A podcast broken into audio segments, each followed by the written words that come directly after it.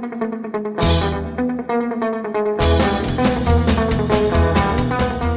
Olá pessoal, muito bem-vindos ao PokerCast do grupo Super Poker. Eu sou o Guilherme Calil. E eu sou Marcelo Lanza.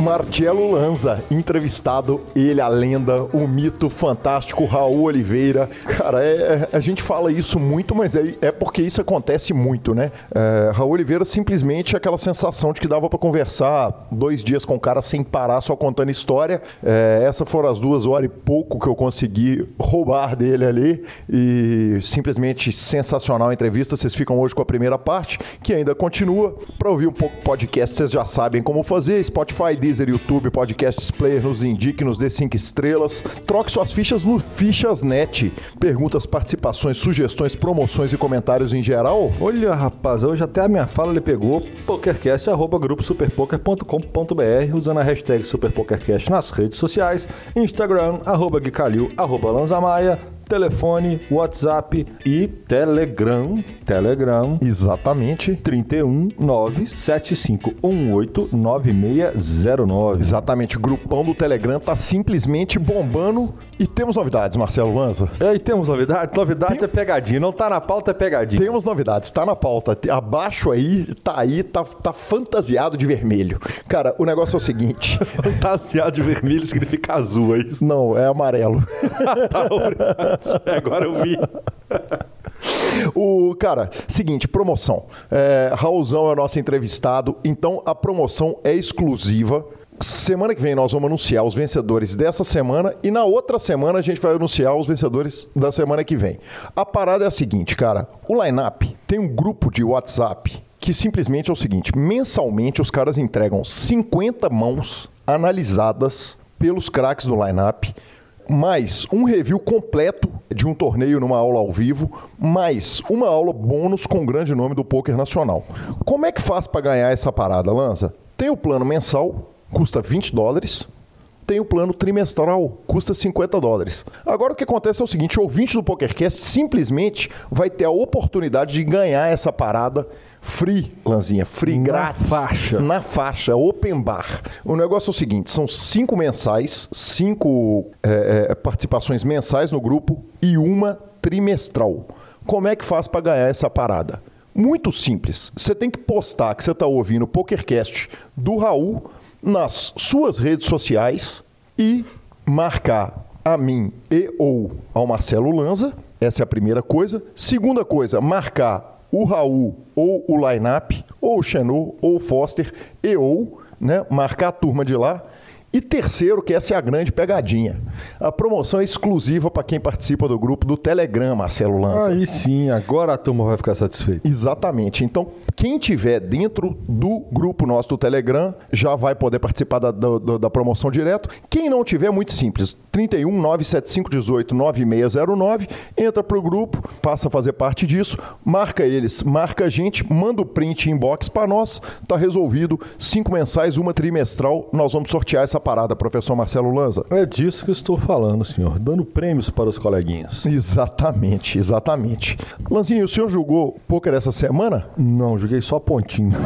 Arrumou a nota, né? Pelo jeito. A cara tá boa, velho. boa. Quando você me conta do seu jogo, pela cara da sua resposta, eu já vejo. oh, é bom, né? Tô na fase boa. Tô jogando qualquer coisa que tô jogando, eu tô arrumando um troquinho que seja. Tá bom, velho. Que sonho, Eu cara. tô, eu tô jogando menos do que eu deveria. Eu falo que quando você tá na fase boa, você tem que volumar. Exato, eu sou totalmente dessa parada. É, mas, Isso é- mas eu tô muito. Eu tô trabalhando muito, por incrível que pareça. Eu tô muito sem tempo. Eu tô precisando de ter um pouquinho mais de tempo pra jogar mais, que eu acho que dá pra arrumar um dinheiro na fase boa. né, fase boa tem que volumar. E outra coisa, quando você tá jogando contra um cara que tá zicado na mesa, na hora que ele entrar na mão, você tem que entrar na mão e bala. meter ficha nele, que você sabe que as cartas vão é a bater teo- contra é a ele. Teoria da zica do parceiro. Do e a parceiro. outra, na hora que o parceiro tá acertando tudo, você foge dele. Você fode, sei lá. Espera alguém bater Larga bateu seu AK vai. contra ele, exatamente, porque não, não tem escape. E o senhor? Lanzinha, cara, andei de lado lá no, no, no aplicativo. Eu tive a 20 reais de fazer o meu saque e agora eu tô a 800. não, não, mentira, agora eu tô a 1.100.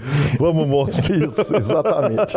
Então não foi uma boa semana, não, mas temos novidade. Voltei ao Twitter com a minha conta original, arroba Gui Calil. Cai, tá aí. Você acabou de fazer algo que eu tenho vontade de fazer. Abandonar todas as redes sociais e voltar pro Twi- tuitão da massa. Exatamente, velho. foi o que eu fiz, cara. Voltei com o meu Twitter, fiz o seguinte, entrei, baixei um aplicativo do Chrome, apaguei todos os tweets para trás, porque deve ter coisa muito politicamente incorreta nesse mundo de hoje. Dá para pagar tudo? Dá para pagar tudo, jogo? ele apaga tudo, você volta zeradinho lá e continuei com arroba Gui Calil. Peguei. Vou voltar no Lanza Maia da Bolado. Aí sim, Lanzinha. Direto para nossa sessão de notícias? Direto para nossa sessão de notícias e falando de notícias, falamos em Forbet e falamos em Forbet. Sensacional aquisição ao time, hein, senhor? B. Dias é o novo contratado do Forbet. Lanza, é, a gente poderia falar uma barbaridade a respeito do, da entrada do B. Dias para o Forbet. Mas sabe quem que fala muito melhor do que eu? Fala muito melhor do que eu sei, tem muito mais propriedade para falar a respeito disso tudo. É um rapaz que começa com Marcos e termina com sketch? É, podia ser ou o Marcos e começa com Marcos e termina com sketch, ou um que ou começa com B e outro que começa com Dias. Como que começa com B e termina com Dias? Já participou lá do, do Super Poker, já fez lá no, no, no, no Super Poker a participação. O nosso começa com Marcos e termina, termina com sketch. Explicou tudo pra gente, cara, sensacional aquele áudio das quatro da manhã bem do sketch mesmo, sabe? Mandou um áudio fantástico, tá aí tudo sobre a nova contratação do Forbet B Dias. Fala Gui, fala Lanza, tudo bem? Pois é, esse lance do B Dias foi de uma felicidade muito grande pra gente, cara, aqui no Forbet, especialmente para mim, porque esse é um negócio que eu já queria e já tentava fazer acontecer há muito tempo, há muitos anos. Não preciso nem dizer o porquê, né? O B. É, acho que todo mundo aqui sabe, inclusive ele foi entrevistado do PokerCast, contou bastante sobre a carreira dele. Eu, eu diria que, pelo menos de cabeça, assim, me parece ser um dos quatro ou cinco maiores ganhadores online e ao vivo em termos de consistência, né? E aí eu tô descontando os big hits da história do poker brasileiro. E isso coloca ele ali no topo, né? Sempre foi um cara que esteve no topo, sempre foi todo ano ali um dos maiores ganhadores. E a gente sempre namorou isso ali, olhando, caramba, ia ser muito foda ter um cara desse nível aqui dentro junto com a gente. Ele é muito nosso amigo também, e ele sempre teve o time dele, né? O BDS Team. E aí acaba que esse negócio nunca rolou muito por isso, porque ele tinha os projetos dele, os jogadores dele e o time dele muito solidificado. Mas de um tempo para cá a gente resolveu tentar fazer essa fusão, né? Na verdade, uma absorção por parte do Forbet do time do Bernardo, e eu coloco dessa maneira porque o time dele tem cerca de 20 a 25 jogadores e o Forbet agora indo para cerca de 350. Então, é natural que o maior absorva o menor, né, em termos de tamanho. Mas, mas foi um negócio que deu bastante trabalho, foram quase cinco meses de conversas e negociações desde o começo do ano mas ele queria muito também fazer acontecer e a gente está super feliz de ter dado certo e poder trazer um grupo tão grande assim de jogadores de uma vez só. Um monte de cara muito talentoso, caras que já são realidade, como por exemplo o Machadá da RS, que é um cara que fez. É, teve um resultado incrível no meio evento do W Cup no ano retrasado, enfim. E a, a minha maior felicidade vem principalmente pelo fato não só a esfera pessoal, né? Como eu falei, eu fui o cara que brigou para que isso acontecesse, junto com o Bernardo, né? A gente mexendo em todas as variáveis possíveis e negociando todos os detalhes, são muitas variáveis.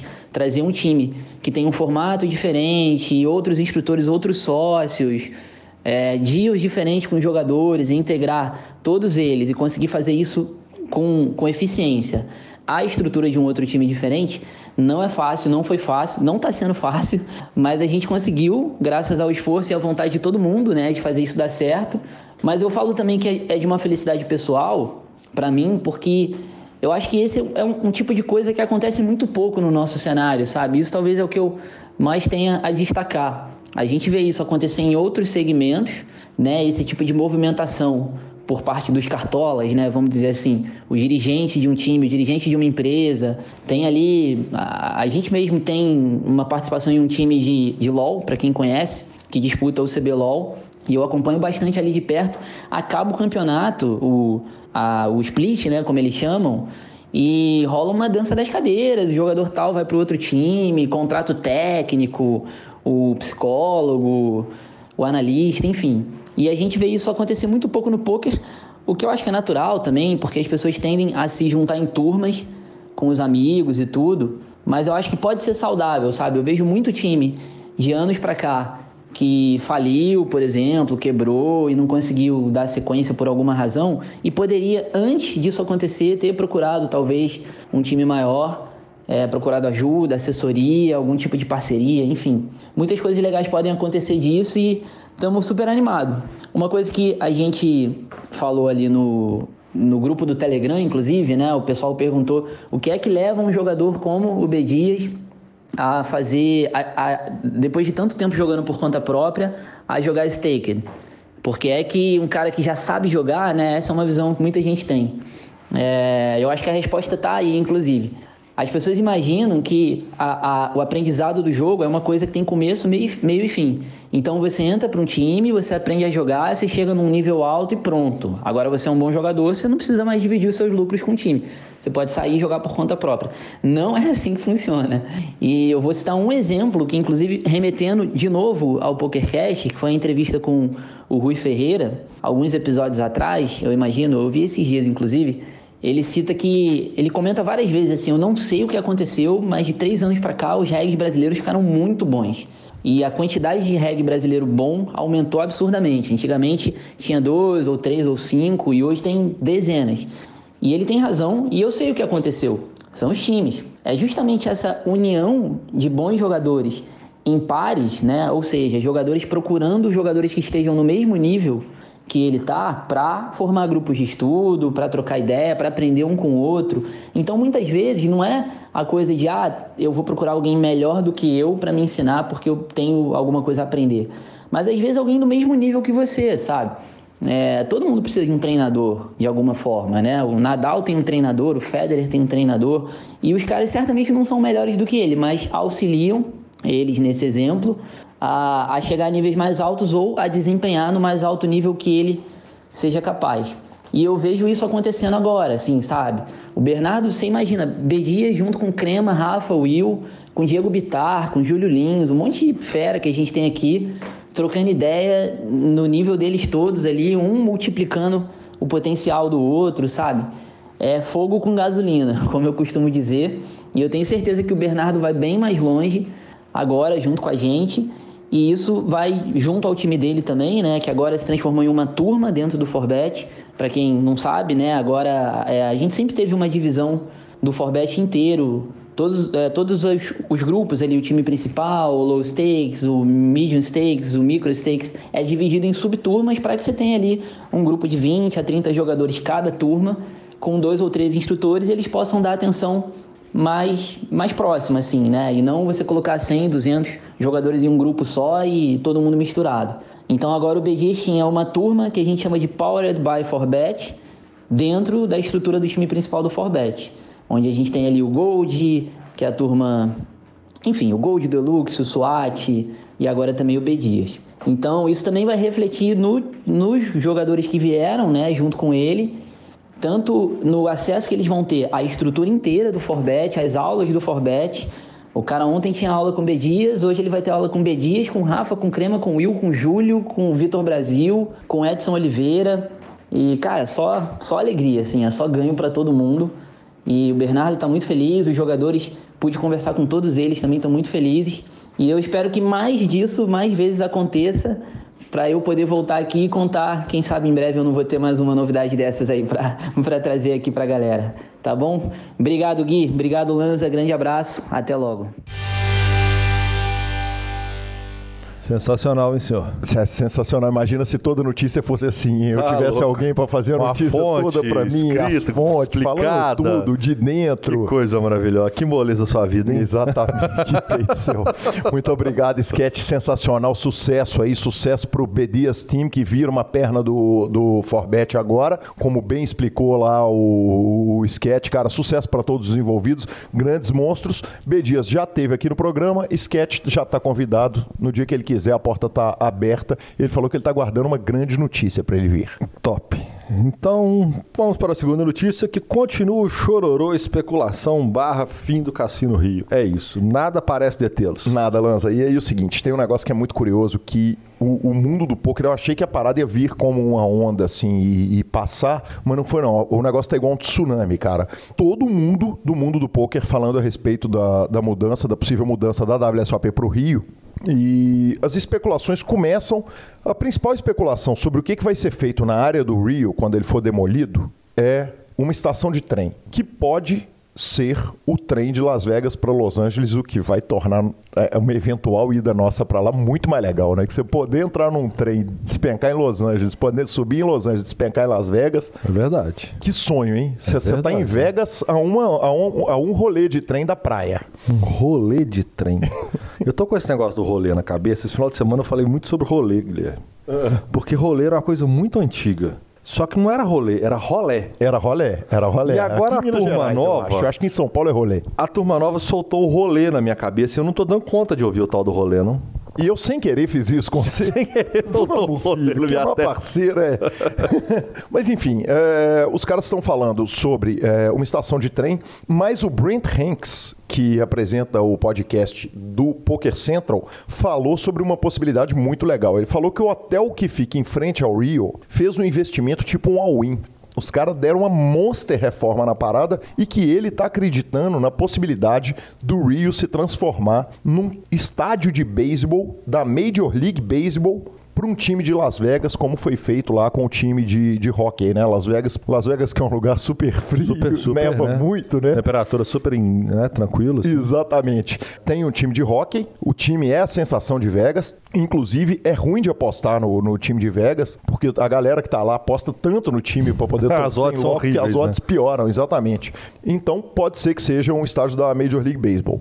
Cara, no meio desse chororô todo, é, dos jogadores, no Twitter, nos, na, na, nas mídias de vídeo, de áudio, todas, algumas vozes me chamam a atenção. É a turma que fala o seguinte: eu quero ver arrumar, primeiro, um salão do porte que os caras têm, e segundo, estacionamento como os caras têm. Porque como eles não estão na Strip, na avenida principal de Las Vegas, e aí vale dizer o seguinte, eu não conheço o Rio, eu conheço Vegas, mas eu nunca fui para Vegas durante a WSOP e não conheço o Cassino Rio. Mas a Strip de Las Vegas, ela tem trânsito pra caramba, no meio do verão, na época mais complicada do ano é, é, de férias lá nos Estados Unidos, que é quando acontece a WSOP, aliás, faltam 30 dias para a WSOP. Pouco mais ou pouco menos, existe um problema de trânsito, de estacionamento, uma série de coisas. Então, o que eu tô enxergando, Lanz, é o seguinte: todo mundo reclamando, dando graças a Deus que vai embora do Rio. No dia que ela chegar em outro cassino, vai ser todo mundo reclamando do cassino novo. E continua todo mundo reclamando de tudo e a vida se segue da mesma forma. Alguma surpresa a respeito disso no mundo do poker? Sem variância. Os caras arrumam pra falar mal do BSOP. mano. Os caras vão falar mal. Ah, deixa pra largar, não tem o que fazer. Cara, se, um se tiver de, de demolir, vai demolir, ninguém vai conseguir segurar. Se vai ter que ser em outro lugar, porque vai ter que ser, porque a porra não vai estar tá lá mesmo. Então Exatamente. Então segue o jogo. Exatamente. Jogo que segue. Então, falando nisso, nós temos poker na Pensilvânia agora. Isso, Lanza. É, o é, que, que acontece? A gente falou que o poker tinha sido legalizado na Pensilvânia e agora os caras anunciaram que tem data de início. A data de início do poker na Pensilvânia vai ser 15 de julho.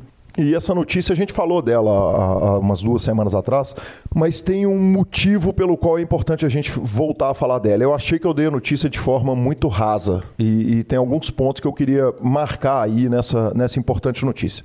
A primeira é o seguinte: a Pensilvânia é o quinto estado mais populoso dos Estados Unidos. Ela tem 12 milhões de habitantes, 13 milhões de habitantes. 12 milhões e 800. Então é o seguinte, o, o, o pool de jogadores, caso o poker na Pensilvânia vingue, dê certo e funcione bem, ele aumenta muito nos Estados Unidos. E em se falando, aí acontece o seguinte: tem um, um, um Wire Act, um, um ato lá do, dos Estados Unidos, que pode complicar toda a questão do poker online lá. Os caras estão falando em regulamentar por cima, de forma federal, e empipinar o poker inteiro lá. Ainda não se sabe qual vai ser o efeito disso. Mas se isso não tiver efeito, se esse Wire Act lá dos Estados Unidos ele não, não rodar, para usar uma expressão do poker, o que acontece é o seguinte: na Pensilvânia, o Party Poker e o PokerStars, os dois gigantes do poker hoje em dia, já adquiriram licença para poder operar lá e eles vão operar. A dúvida que o WireX está criando é se eles vão poder operar intra-state lá junto com os outros estados, Nevada e os outros estados que já, que já estão autorizados. Então, cara, isso pode ser uma bela notícia. É, dos 50 estados, é, a gente já teria ali cinco ou seis estados que já estão autorizando, cara, é, é o que precisa, porque aí vai lá, estoura lá. É, o estado da Flórida tem 21 milhões, essa parada começa a render imposto pra caramba, a Flórida começa a brilhar o olho, o Texas começa a brilhar, a Califórnia, que é o mais populoso de todos, brilhou o olho, meu amigo. Aí é como diz o Mário Henrique, narrador esportivo de Belo Horizonte, Caixa. É caixa. Exatamente. Sensacional. Um mercadão que está voltando à prática, senhor. Tomara. Bom, próxima notícia: Milho Especial, 10 milhões de dólares. 13 anos de existência, explodiu o evento, né? Explodiu, Lanza. A gente vinha falando de 10 mil e poucas entradas é, no, no Sunday Million semana após semana. Aconteceu o seguinte, o último Sunday Million, o penúltimo Sunday Million especial, que a gente estava aqui gravando, inclusive, durante o, acontecimento dele, por isso que ele não pôde ser o Lanza Million. Opa! Teve 61.342 entradas, um prize pool de mais de 12 milhões de dólares, o torneio tinha 10 milhões garantidos, e o campeão foi um jogador chinês, o que gerou uma certa choradeira lá dos Estados Unidos, falando, porra, até os chineses estão podendo jogar, cara. Dizer, a China que é toda empepinada no que diz respeito à lei de jogos, etc e tal. E o melhor representante brasileiro foi o Pedro Henrique Fernandes, ficou na 11 colocação, 44 milhões de dólares, não dá para falar que é amargo, né? 44 hum, mil dólares, 44 perdão. milhões de dólares. É, não, 44 mil doletinhas, não dá para falar que é ruim, terceiro maior resultado da carreira dele. E Lança, aí o seguinte, cara, aí teve Sunday Million no domingo e a gente hoje está gravando na segunda-feira. A gente pode falar do, do Sunday Million de ontem. Sunday Million de ontem voltou para o Bahia de 109, 11.200 pessoas. Quer dizer, tivemos um aumento de mil pessoas para o último 109 sem ser nocaute que teve. E vai mantendo 109. Eu, não, eu não, não, vejo modificações no 109, não. Não vejo que, eu, como eu tinha falado anteriormente, eles devem manter nessa linha. E só que é aquilo, né? Quando eles fizeram a mexidinha, que é colocar um nocaute, deu mais entradas. Então eu acho que eles vão ficar brincando um pouquinho com esse formato, coisa que eu não achei que fossem fazer, mas acredito que eles vão manter o Bahia de 109 sim. Senão eles já teriam voltado com ele para 215 no próximo domingo e boa. Eu acho também, eu acho também. Tô, tô 100% de acordo. E que, como você bem colocou, né, Lanza, olha muito pro jogador recreativo. Exatamente. Que é o meu caso, que é por isso que de vez em quando eu posso jogar o Sandemilho. Porque sem ser um jogador recreativo, pô, um torneio de 215 dólares, nós estamos falando que é um torneio de quase mil reais. Torneio muito caro. É muito ruim para a população muito que não caro. é Marcelo Lanza poder não, não, não, tipo não, não, não, torneio, não. Né? Tanto é que eu não julgava. Fui jogar quando ele foi para 109, Sei. senhor. Tomar falinha de um vagabundo desse. Vocês verem a cara de tranquilidade de um rapaz desse segunda-feira, 6 horas da tarde. Que homem, viu? E, Lanza, é, por fim, cara, tem uma notícia aqui fantástica. O Neto Vegas, que é o Antônio Neto, querido amigo que o poker me deu, é, ele é jogador regular de spin and de 30 dólares dólares. Mas além disso, ele é professor da FAINOR, a Faculdade Independente do Nordeste, é, lá no sul da Bahia. O que, que acontece? O Neto é professor de cálculo e de física na faculdade e eles fizeram lá uma Olimpíada, daquela Olimpíada de faculdade. A Olimpíada teve pôquer, futsal, vôlei, xadrez, tênis de mesa, corrida de 5 e 10 quilômetros, me pegava demais, e teve pôquer também. Cara, aconteceu o seguinte, por que, que eu tô dando isso aqui como notícia? Porque não foi simplesmente um torneio de pôquer de faculdade, não. O Neto propôs o torneio, a faculdade chamou ele para ter uma discussão jurídica a respeito do assunto, ele foi lá, deu uma aula sobre legislação do poker, etc. A palestra que, sobre quebra de legalidade teve lotação máxima, quebra total de preconceito lá e eles conseguiram fazer o torneio. O torneio não teve buy teve um, um, valor de entrada de 20 reais que o praticante podia entrar em três modalidades. Ele preocupou se essa entrada ia atrapalhar a dinâmica do jogo ou não, mas todo mundo jogou muito bem e os caras estão falando simplesmente em levar as melhores equipes de eventos futuros para o estadual, para o Campeonato Baiano e para o BSOP. É, o Neto colocou ainda que as mídias locais colaboraram para caramba, a equipe de marketing da faculdade é muito boa. Então, cara, esse tipo de iniciativa que, que faz quebra de preconceito, especialmente vindo da mão de um cara da seriedade que é o Neto, é fantástico. Então, Cara, parabéns, Neto, parabéns aí para a FAINOR, a Faculdade Independente do Nordeste, pela iniciativa. Sensacional, senhor. Todo tipo de, de iniciativa que venha para quebrar esses paradigmas que ainda existem e por mais que a gente ache que não, a gente, vê, a gente se depara com algumas coisas, como aconteceu recentemente com o próprio Rio de Janeiro barrando o torneio, é muito importante. Esse somatório de ações que faz com que a gente consiga ter a liberação total e eu acredito que em pouco tempo nós vamos obter isso. Tipo, não, não vai ter a possibilidade do cara falar não pode. Uhum. Porque até porque não tem mais o porquê, a não ser pirraça, birrinha ou alguém que não conseguiu explicar direito para eles por que deveria poder. Perfeito. É, a gente fica com a palavra do nosso patrocinador, o Fichasnet. A gente lembra que ele que nos traz aqui semanalmente, então ouça a palavra de Fichasnet e depois entrevista com Raul Oliveira. O Fichasnet é o seu parceiro para compra e venda de fichas dos principais sites de poker online. Contrate o Fichasnet pelo WhatsApp 062 98130 6680 e negocie suas fichas com a melhor cotação do mercado. O Fichasnet trabalha com créditos do PokerStars, PariPoker, 888, Brasil Poker Live, PP Poker e EcoPace. Chame o Fichasnet, avise que chegou até eles pelo PokerCast e participe de promoções super especiais para os nossos ouvintes. E repetindo, o WhatsApp do Fichasnet é 062 9 8130 6680. O número está na descrição de nossos programas. Fichasnet, confiança e melhor preço para suas fichas.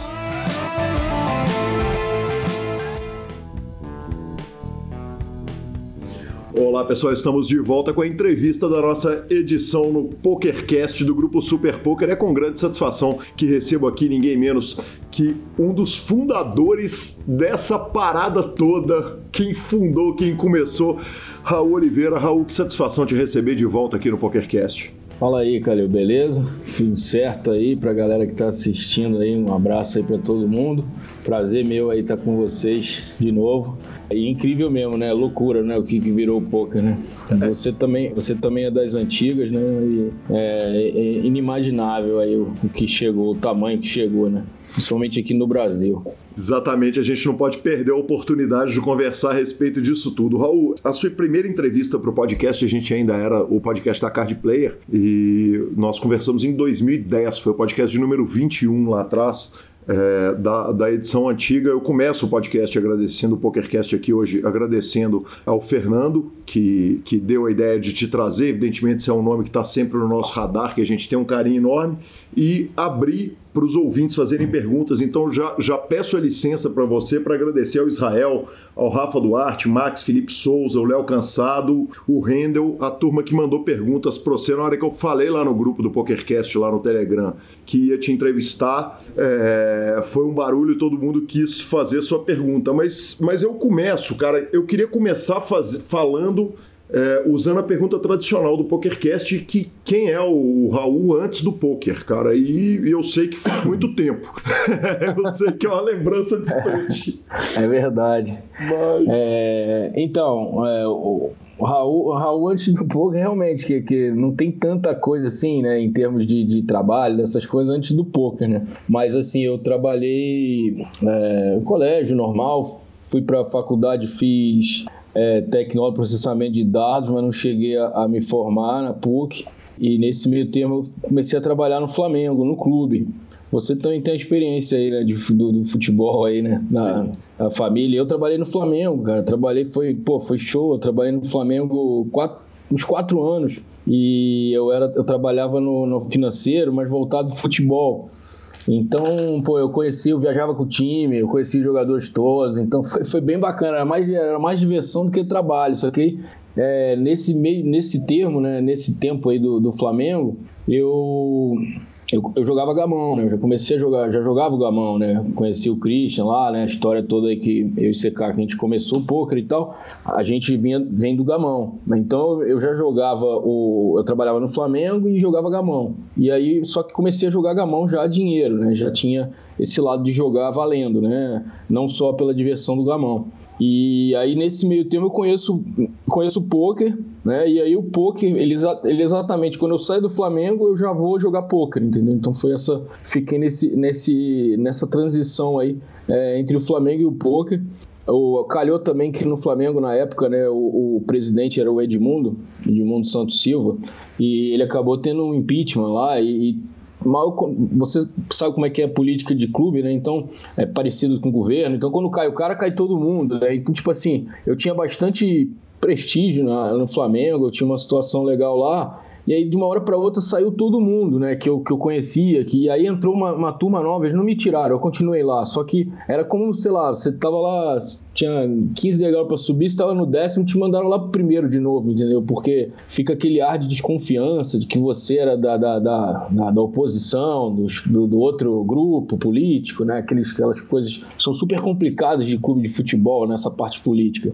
Ainda mais no e Rio, né, cara? O futebol carioca é, é mais complicado ainda do que o resto resto do Brasil nesse aspecto, né? É, o Flamengo, o Flamengo é assim inacreditavelmente complicado, né? O clube, né? Eu fiquei quatro anos e eu, eu como eu falei, eu, eu tinha um status legal dentro do clube, então conseguia acompanhar um pouco essa parte da política era muito complicado, cara. É muito, é um puxando o tapete do outro, é uma confusão, cara. É um, todo mundo querendo alguma coisa, pouquíssimos em prol só do clube mesmo. É, é bem, bem complicado. É para até dar uma, dar uma dimensão de como deve ser difícil, né? O cara ser prefeito, ser governador, porque eu tive esse convívio perto de uma presidência do Flamengo. Né? Eu tinha, eu conhecia lá, como eu, como eu tocava essa parte é, do futebol, a parte de ingresso era comigo, então tinha eu tinha muito acesso assim a todo mundo no clube, então tinha essa visão assim de quão complicado era isso, né?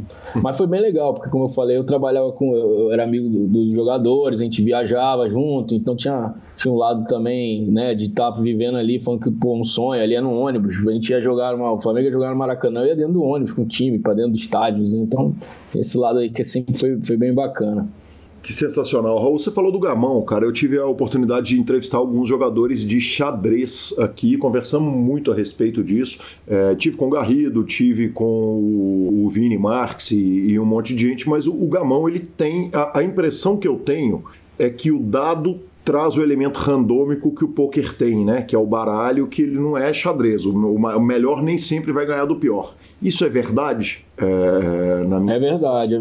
Não, é, o cara é... completamente ignorante, não sabe para que lado que vai o baralho no gamão.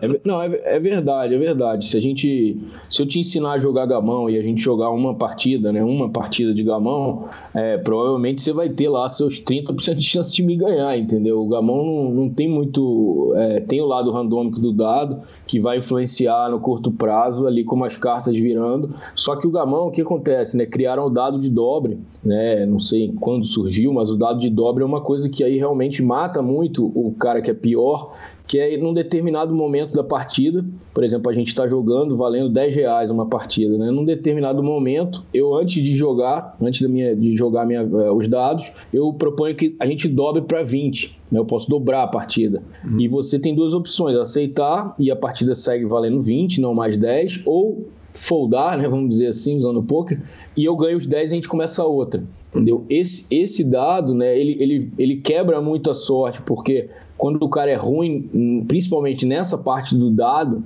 o cara ganha três partidas sua e perde uma que valeu por oito, entendeu? Porque não soube passar o dado. Então é como o cara que não soubesse foldar as mãos no pré-flop. E aí, por mais que ele puxe alguns potes, ele se enrola todo com mãos marginais, acaba perdendo muito dinheiro. Seria uma coisa parecida, entendeu? Então esse dado de dobra ele dá uma quebrada é, na sorte. Mas a minha sensação é que eles são, eles são parecidos assim.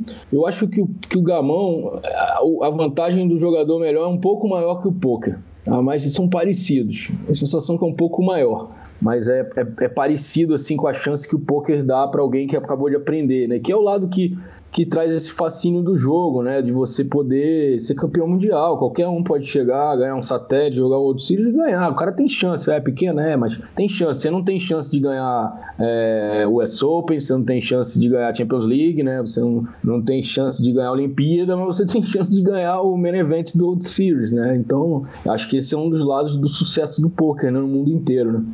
Raul, é por isso que o gamão pode ser jogado com dinheiro, quer dizer, porque uma parte, evidentemente, é o seguinte: ninguém vai jogar com o Kasparov valendo dinheiro, porque ele vai ser surrado todas as vezes que jogar. É, o poker gera essa, essa ilusão, nem é uma ilusão, é uma possibilidade do jogador amador sentar lá e, e jantar uma mesa com oito profissionais. Né? É, essa Sim. possibilidade ela existe. É, é, por isso que tem gamão a dinheiro e não tem, por exemplo, xadrez a dinheiro. E, e, e qual que é o tamanho da action? Ou qual era o tamanho da Action, não sei se você sabe até hoje, mas lá em 2003 que a gente está falando disso, quer dizer, quando você jogava gamão a dinheiro, o que, que você jogava, qual volume, qual tamanho, dava para sustentar? É, então, o, o Gamão, na, na, verdade, foi engolido pelo poker, né? Ele foi, é, a, os maiores jogadores de Gamão acabaram, acabaram migrando para o poker por causa do volume de dinheiro, né? Que o poker começou a girar, né? Então acho que foi um caminho meio inevitável ali. Mas o Gamão, na época, né, que o poker começou, né? Ele era. Tem a história que é, eu já devo ter contado isso, porque é uma história que eu sempre conto, que eu acho muito bizarra a história, né? Que a gente começou a jogar no, no Games Grid, provavelmente em 98, 99, alguma coisa assim. E o Games Grid era um site alemão, não sei se existe ainda, né? Era um site alemão.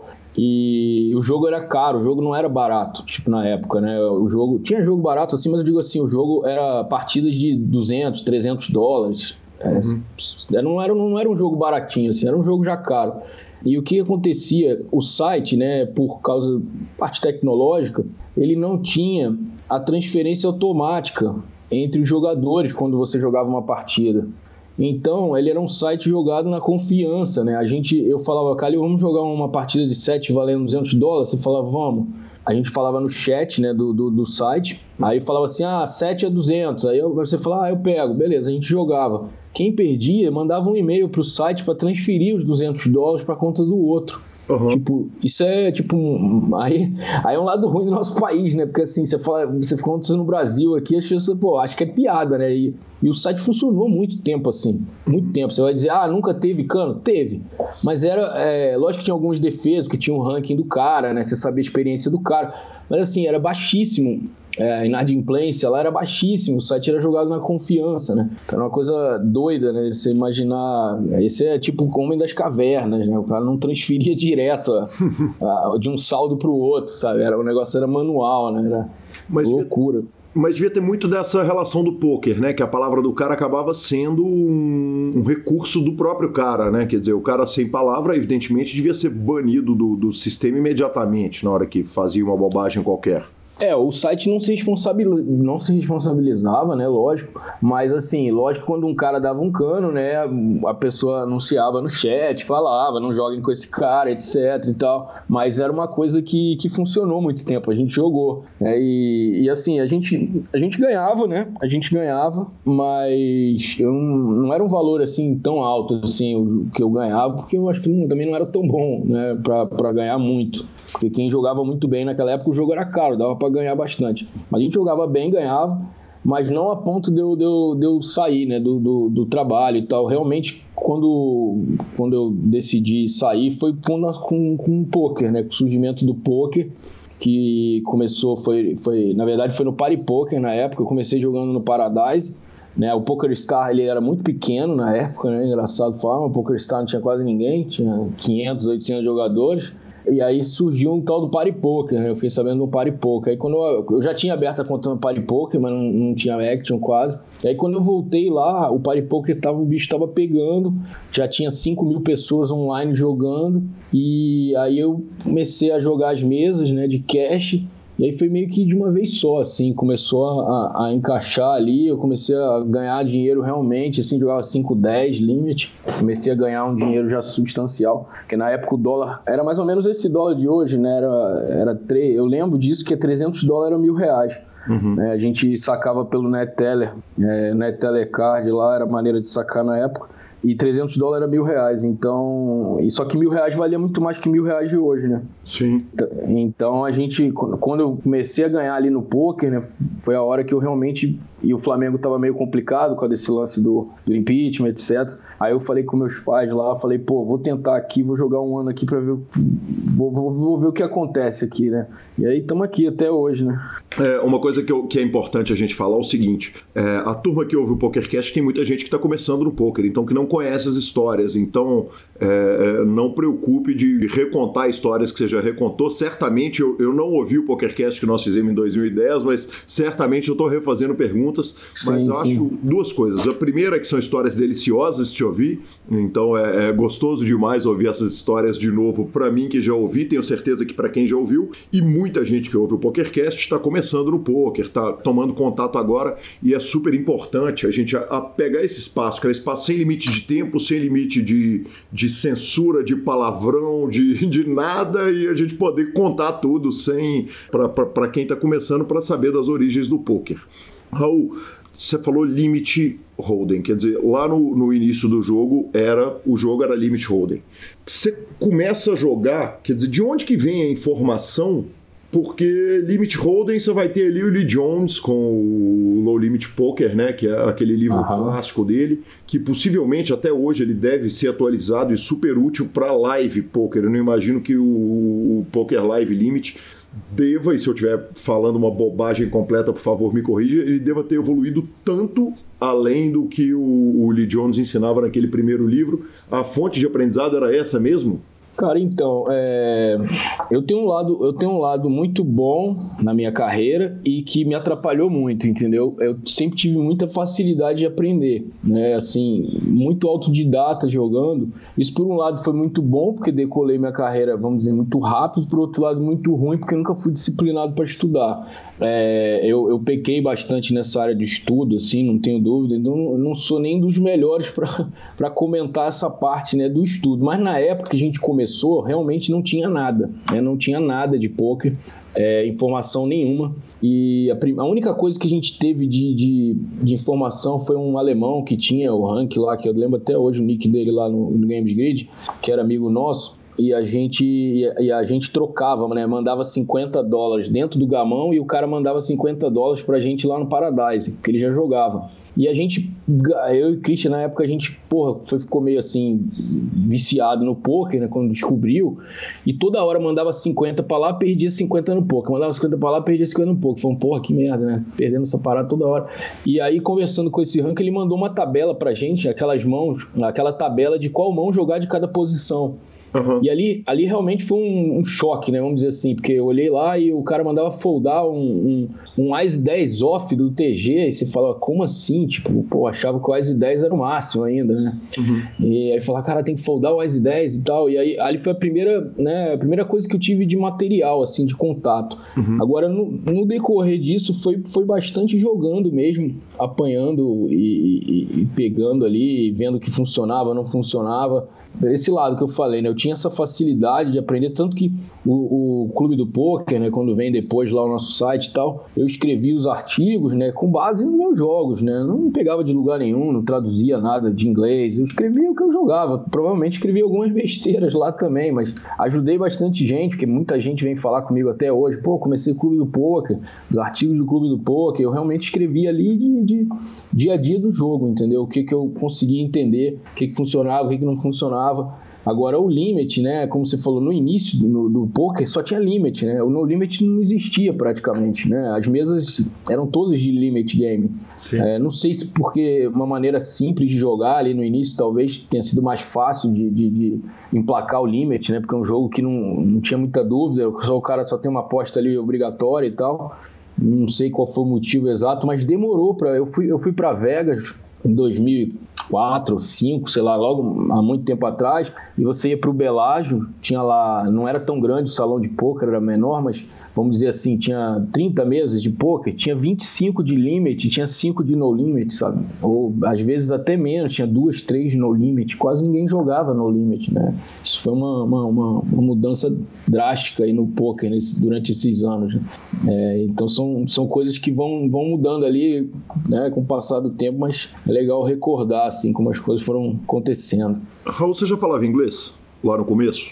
Não, cara, não falava. É, fui, fui, assim, falava aquele inglês do colégio, né? Aquele inglês bem, bem, bem fraco. E assim, outra, fui pegando inglês muito de viagem mesmo, né? E aí você começa a ler coisas em inglês, né? Você no poker eu acho assim, eu, inclusive hoje, uma dica que eu dou, que eu né, quem está começando, aprenda inglês rápido, entendeu? Porque não tem jeito, é, tem muita coisa em português, tem, mas o inglês sempre vai te abrir portas no mundo do jogo, porque você vai ter um contato com o mundo inteiro, né? Você vai poder conversar com os americanos, com os europeus, com o russo, com todo mundo, todo mundo fala inglês, né? Então você ganha uma amplitude né, na área do poker muito grande. Quando o cara não fala inglês, ele, ele se limita né, a ter que acompanhar só as coisas aqui do Brasil, etc. E isso atrapalha bastante. Eu também sofri isso, porque eu chegava lá no, no início da, da casa. Olha o moleque, Joaquim chegou aqui sim, agora. Sim, bem-vindo, Joaquim, ao PokerCast. Veio abraçar o papai. Ele fala que eu tô de fone aqui para não pegar. Cá, Joaquim, conta pra gente aí. Esse é o futuro a mãe, a mãe do veio, nosso jogo. A mãe veio buscar. É. Ele fala assim: você tá jogando as cartinhas? Ele pergunta pra mim: tá jogando as cartinhas? Que legal. Mas a gente tava. Você já deu super trunfo pra ele? Já tá brincando de Uno, das coisas ou não? não, ainda não, ainda não. Ele tá brincando ainda de, de, de Marvel lá do, do Homem-Aranha e do Batman mesmo. Qual que é a idade dele, Raul? Ele tem três anos, né? Três tem três anos, tá anos. muito novinho, né? É, eu tenho uma, tenho uma filha de 10 e, e ele tem três. Tem a Júlia e o Joaquim. É Bacana. o JJ, é o JJ, Júlio e Joaquim. Meu pai de valete de casa. Sensacional. A gente vinha falando do inglês da. da, da- da- Ah, sim, sim, eu tava falando isso, né? Aprenda o inglês, turma, aprenda o inglês. Eu acho que hoje em dia é mais fácil, né? Porque os colégios quase todos, é, por exemplo, Joaquim estuda inglês, né? Sei lá, três anos tem aula de inglês todo dia, ali, uma hora, uma meia horinha de aula que seja, mas já tem o contato, né? É, na nossa época, na minha época, assim, era um inglês fraco do colégio, né? Não tinha muito e tal. E eu sofri bastante, e principalmente, assim, as viagens perdem muita graça quando você não fala a língua, né? Vo- Você chega lá em Las Vegas, por exemplo, você tá na mesa, você não entende nada que estão falando, a sensação é ruim, né? Você, você fica ali, você não fica é, 100% à vontade. Tanto que uma das coisas que o Poker Live é, funciona muito é, é o lance do cara, é, pô, eu vou lá porque eu gosto de bater papo, né? Conversar. E aí você chega num lugar que você não pode bater papo, você não pode conversar, o cara faz uma piada, todo mundo ri, você não entende, o cara te dá uma zoada na mesa, você não entende, entendeu? Então, tipo, é uma sensação ruim, né? E acho que não só pelo, pela sensação de não ser boa, mas como você não consegue potencializar, né? O, o, o máximo que você poderia atingir sem falar a língua. Então, acho que o inglês é, é meio que essencial. Aí depois eu fui aprendendo. Eu não falo inglês fluente, mas, tipo assim, me viro bem, né? Hoje falo o que eu quero, entendo, né? As pessoas, claro que se vocês falar assim, porra, vamos conversar aqui sobre política é, internacional em inglês, aí fudeu, não, vou conseguir? Não vou conseguir, economia avançada não vai sair, mas se chegar num nível, principalmente do poker, né? Quando você fala no inglês de técnico do poker, é, a gente vai, vai de boa, assim, mas o conselho que eu dou pra galera é estuda inglês, cara. vai fazer uma grande diferença aí na, na, na, na caminhada. E com um abismo de diferença, né, Raul, que diz respeito a, a- ao recurso, né? Quer dizer, hoje é muito mais fácil aprender inglês. Naquela época, é, no início do poker ali, não tinha Google Translate, por exemplo. Quer dizer, você não podia nem ler o fórum se você não soubesse. Já tinha o 2 plus 2 lá no começo? Não, não. Assim, quando a gente começa mesmo, não tinha nada, né? Basicamente não tinha o Google, né? Eu lembro de procurar poker, né? Eu sei porque eu não sei porque eu tenho essa, essa visão, né? Eu- Foi no Alta Vista. Era um search que tinha na época, né? Olha, eu lembro bem, né? Eu sou... É, era. Quantos olha anos só você tem, Raul? eu tô com 42. É a minha idade exata. É, então, tinha um Alta Vista, cara, não tinha o Google. Eu lembro de digitar lá Holden no Alta Vista e vim três, três coisas, assim, três páginas, sabe? Três paradas.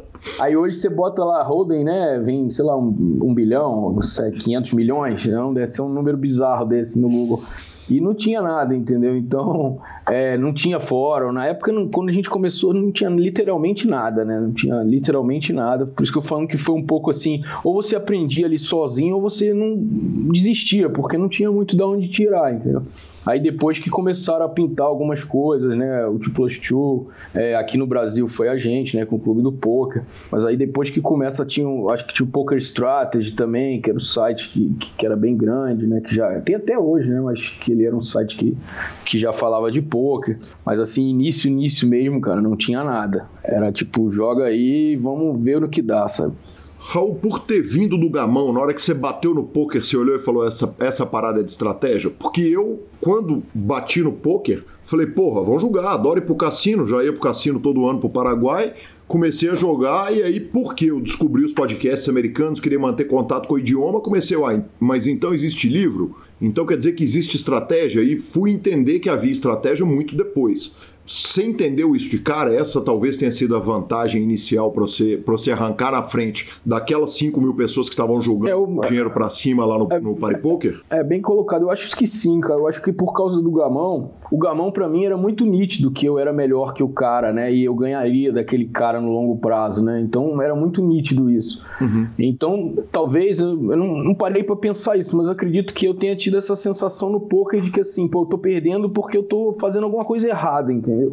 Porque eu passei ali um primeiro ano perdendo, né? A gente, como eu falei, sacava 50 dólares de um lugar e botava no outro. Era pouco, a gente botava 50 dólares ali, mas perdia. Botava mais 50, perdia. Botava mais 50, perdia. Então, pô, tem alguma coisa errada aqui, né? Tipo, eu tô fazendo alguma coisa errada. Eu, eu não tinha a sensação do, ah, é roubado, ah, é, eu sou azarado. Não tinha essa sensação. Eu tinha a sensação que eu tava jogando mal, assim, eu tinha que melhorar o jogo. Então, acho que sim, eu acho que o Gamon me deu essa, essa base de que tinha estratégia por, por trás, né? E uma coisa, assim, que para mim foi sempre muito nítido, né? A discussão do poker, né? As pessoas pensam, ah, é, a discussão da habilidade, não sei o quê, babá, não ganha. Eu falei, pô, tira o reiki do poker, né? Imagina um poker sem reiki, né? Uhum jogando entre amigos. É muito claro que ele, que ele vai, ten, vai tender para os melhores, né? Se você jogar um ano na casa de alguém sem reiki lá, a turma vai ganhar, né? Os melhores vão ganhar. O jogo não vai empatar. Se o jogo fosse sorte, o jogo empataria, né? Sim. Tipo, é claro que ele não vai empatar, né? Que ele vai descambar para o lado dos melhores.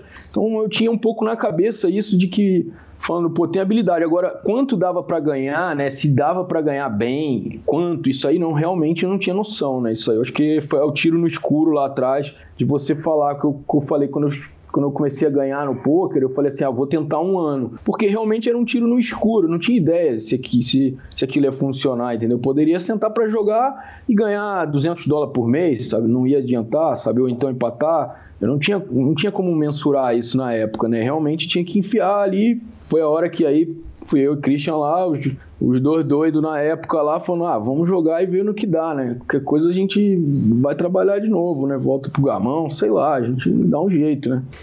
O melhor é a percepção da época do seguinte, vai trabalhar de novo, ou seja, eu não tô trabalhando. naquele, é, exato, né? Na, naquele primeiro momento não tinha nem como imaginar que aquilo poderia ser uma carreira, uma, ah, você profissional de pôquer, sabe? Era uma coisa muito distante, assim. Eu mal eu comecei a conhecer os caras, né, quando a gente começa a jogar, e você descobre que tinha o Johnny Chan, que tinha o Stuunga, que não sei o que, você fica sabendo daqueles caras lá, né? Mas, tipo assim, é uma coisa muito distante, né? Pra, você não consegue projetar. E assim, o cara mora em Las Vegas, então você pensa assim, pô, pra eu ser profissional, eu vou ter que morar em Las Vegas. Não, não dava para projetar uma carreira, né? Você olhar assim e falar, não, vou jogar poker profissionalmente, vou ganhar meu dinheiro. É, é, é bem complicado ter essa tem que ser um, realmente um visionário. Assim, do, das pessoas que eu vi, que eu acompanhei, eu acho que o maior visionário que a gente tem no poker foi o Akari, sabe? O Akari foi um cara que conseguiu enxergar antes de todo mundo, né? O, o, o que, que o poker estava é, se tornando, né? As possibilidades do poker. Então, acho que ele foi um cara que conseguiu enxergar isso primeiro no Brasil, assim. É uma, mas é uma, era uma coisa na, lá no início mesmo era muito difícil você imaginar, até porque você não sabia se, se andar de 5 mil pessoas, entendeu? O Party Poker tinha 5 mil, eu achava o máximo mas de repente ficava em 5 mil para sempre, entendeu? Não tinha como saber que aquele negócio ia, de repente ia ter 100 mil pessoas online. Uhum, é, era, era uma coisa meio. Não tinha como prever aquilo. Era, eu acho que nem os donos do site, ninguém podia prever. Os caras que criaram o site, eles criaram o site para ganhar 100 mil dólares por mês, de repente os caras estavam ganhando 5 milhões, sabe? Nem eles podiam imaginar que ia acontecer aquilo. Raul, é, uma coisa que você colocou é o seguinte: eu achava que eu ia ter que morar em Las Vegas. De fato, existia, antes do Poker Online, uma frase dos profissionais de Las Vegas que diziam o seguinte: se a gente não te conhece, a gente sabe que a gente pode te ganhar. Uhum. Quer dizer, antes do Poker Online, que se, quem sentasse ali ia ser trucidado pelos caras porque existiam informações que eram secretas. Quer dizer, essas informações elas só poderiam ser adquiridas se alguém sentasse lá e o jogo era ardido, o jogo era caro pra cacete. Né? É, na linha do tempo do Poker Nacional, o Akari chega depois de vocês, ou não? Chega, o Akari, o Akari eu acho que 2005, uhum. se eu não me engano, 2005. Eu conheço o Akari em 2006, eu acho. A gente fez uma viagem, foi para Deauville, na França. E ele foi, ele, é, acho que ele ganhou o satélite, a gente também tinha ganho o satélite, e a gente se conheceu lá na França. É 2006, se eu não me engano, mas a gente, é, ele começa a jogar em 2005. Aquela, aquela galera toda de São Paulo, ela vem ali de 2004, 2005, né? Esse uhum. 2002 que eu saiba mesmo, só tinha eu e Christian jogando e um amigo meu, é, o Bob lá do Rio também, que já jogava, mas assim, não conheço mais ninguém, né, que veio assim em 2002, que é muito início, né? Tipo, é, é muito primórdio mesmo. O Bob tá no poker? É o Bob? O Bob. Balbi, tá. É. é. um amigo meu que jogava, era o único cara que eu conhecia que conhecia o Holden. Né? Ele era do Gamão também. Uhum. E aí, quando a gente falou, ele falou: Ah, já, jo já joguei, já tinha jogado um torneio em Las Vegas. Uhum. Era um cara que já, já. A vida inteira adora jogo, tá até hoje jogando. E era o único cara que eu conhecia que conhecia o Holden, né? Raul, é, é, fácil ter uma visão romantizada 15 anos depois, né, cara? E, e, depois de falar tanto, né, a gente vai, vai, vai criando alguns paradigmas ali que acabam se tornando verdades. Mas tem uma coisa que me impressiona muito no seu primeiro momento do poker, que é o seguinte: é, gente, eu falei aqui agora sobre a, a questão do conhecimento secreto. Pouca gente conhece, pouca gente sabe, pouca gente tem essa informação. O clube do poker ele chega para falar o contrário, para virar e falar o seguinte: peraí, nós estamos aprendendo um troço aqui que em vez da gente calar a boca e sentar em cima do nosso conhecimento, nós vamos criar o clube do poker e vamos é, é, dividir esse conhecimento. Esse conhecimento que certamente o Lee Jones deve ter quase apanhado quando criou o Low Limit Hold'em. É, o Doyle Bronson queriam matar o Doyle Bronson quando, quando escreveu o Super System lá nos anos 70 pensando no, no, no, começo assim, cara, é, é, visionário pra caralho. Você olhar e falar, cara, vamos dividir conhecimento em vez de, de acumular conhecimento sem, sem passar ele pra frente. Você já tinha essa visão lá no começo? Cara, então, na verdade, o clube do poker ele, ele surge por dois motivos, né? Um, um, motivo é um pouco esse lado de, de dar um grito, né? Do, no sentido de, pô, tem poker, estamos aqui, né? Tem mais gente que gosta disso, tô gritando lá, tem alguém aí, né? Tipo, é... e o outro lado comercial mesmo, né? De, de, de, ter um negócio do poker, porque o que aconteceu? A gente foi para um torneio em Aruba, eu, eu e Christian, a gente foi para um torneio em Aruba, em 2005, acredito, por aí, e o Mike Seston tava lá o Mike Sexton, que é, até hoje tá, né? Ele tava agora nesse torneio do, do Rio, lá do, do Party Poker, né? Tava ontem ele, no Global Poker Awards, se não me engano. Ele voltou pro Party Poker, né? Ele, ele era do Party Poker, saiu, não, abriu outro site, não sei direito o que ele fez, e agora voltou pro Party Poker. Mas nessa época ele era o CEO do Party Poker, né? Ele era o cara do, do poker, né? Dentro do Party Poker. E aí lá em Aruba a gente conheceu ele. Né? E aí, Brasil era uma coisa meio surreal mesmo. Brasil, tipo, como, como assim? O que vocês estão fazendo aqui, né? E tal. Mas ele é um cara. selva. É. mas ele é um cara muito simpático, né? O Mike Seston é aquele cara, né? Muito simpático. E aí a gente conversando com ele, ele falou assim: pô, por que, que vocês não fazem um site no Brasil? Aí, tipo, como assim? Ele falou, faz um site, um blog lá, e aí a gente, é, vocês, pô, é, ele já, já querendo trazer a gente pro Paripoker, né? Criar uma. Vocês viram afiliados nossos, e aí vocês fazem um site, falam sobre poker, e aí vocês botam lá afiliação, os caras abrem conta. Então, a gente com aquele negócio na cabeça, né? Tipo, falou, pô, tá aí, né? Pode ser um negócio bacana, mas também foi um pouco um tiro no escuro no sentido, será que tem alguém para ler isso aqui, né? Será que vai ter alguém abrindo o, o, o clube do poker, né? Ou o nego vai dizer, pô, tem três caras lá, tem três malucos lá naquele site lá. E aí não, né? Quando a gente faz o clube do poker, né? A gente tem uma receptividade grande, né? Na época ali, bastante gente, muito comentário nos blogs e muita coisa. Então rapidamente a gente viu que existia mais gente ali atrás daquilo. E aí realmente misturou o lado, né? Esse lado comercial de ter o um negócio com o Party Poker, né? A gente queria ganhar um dinheiro com aquilo e tal, crescer o negócio. E o lado de realmente criar, ter um contato com a comunidade que jogava, né? A gente fez vários amigos dali, conheceu muita gente e tal.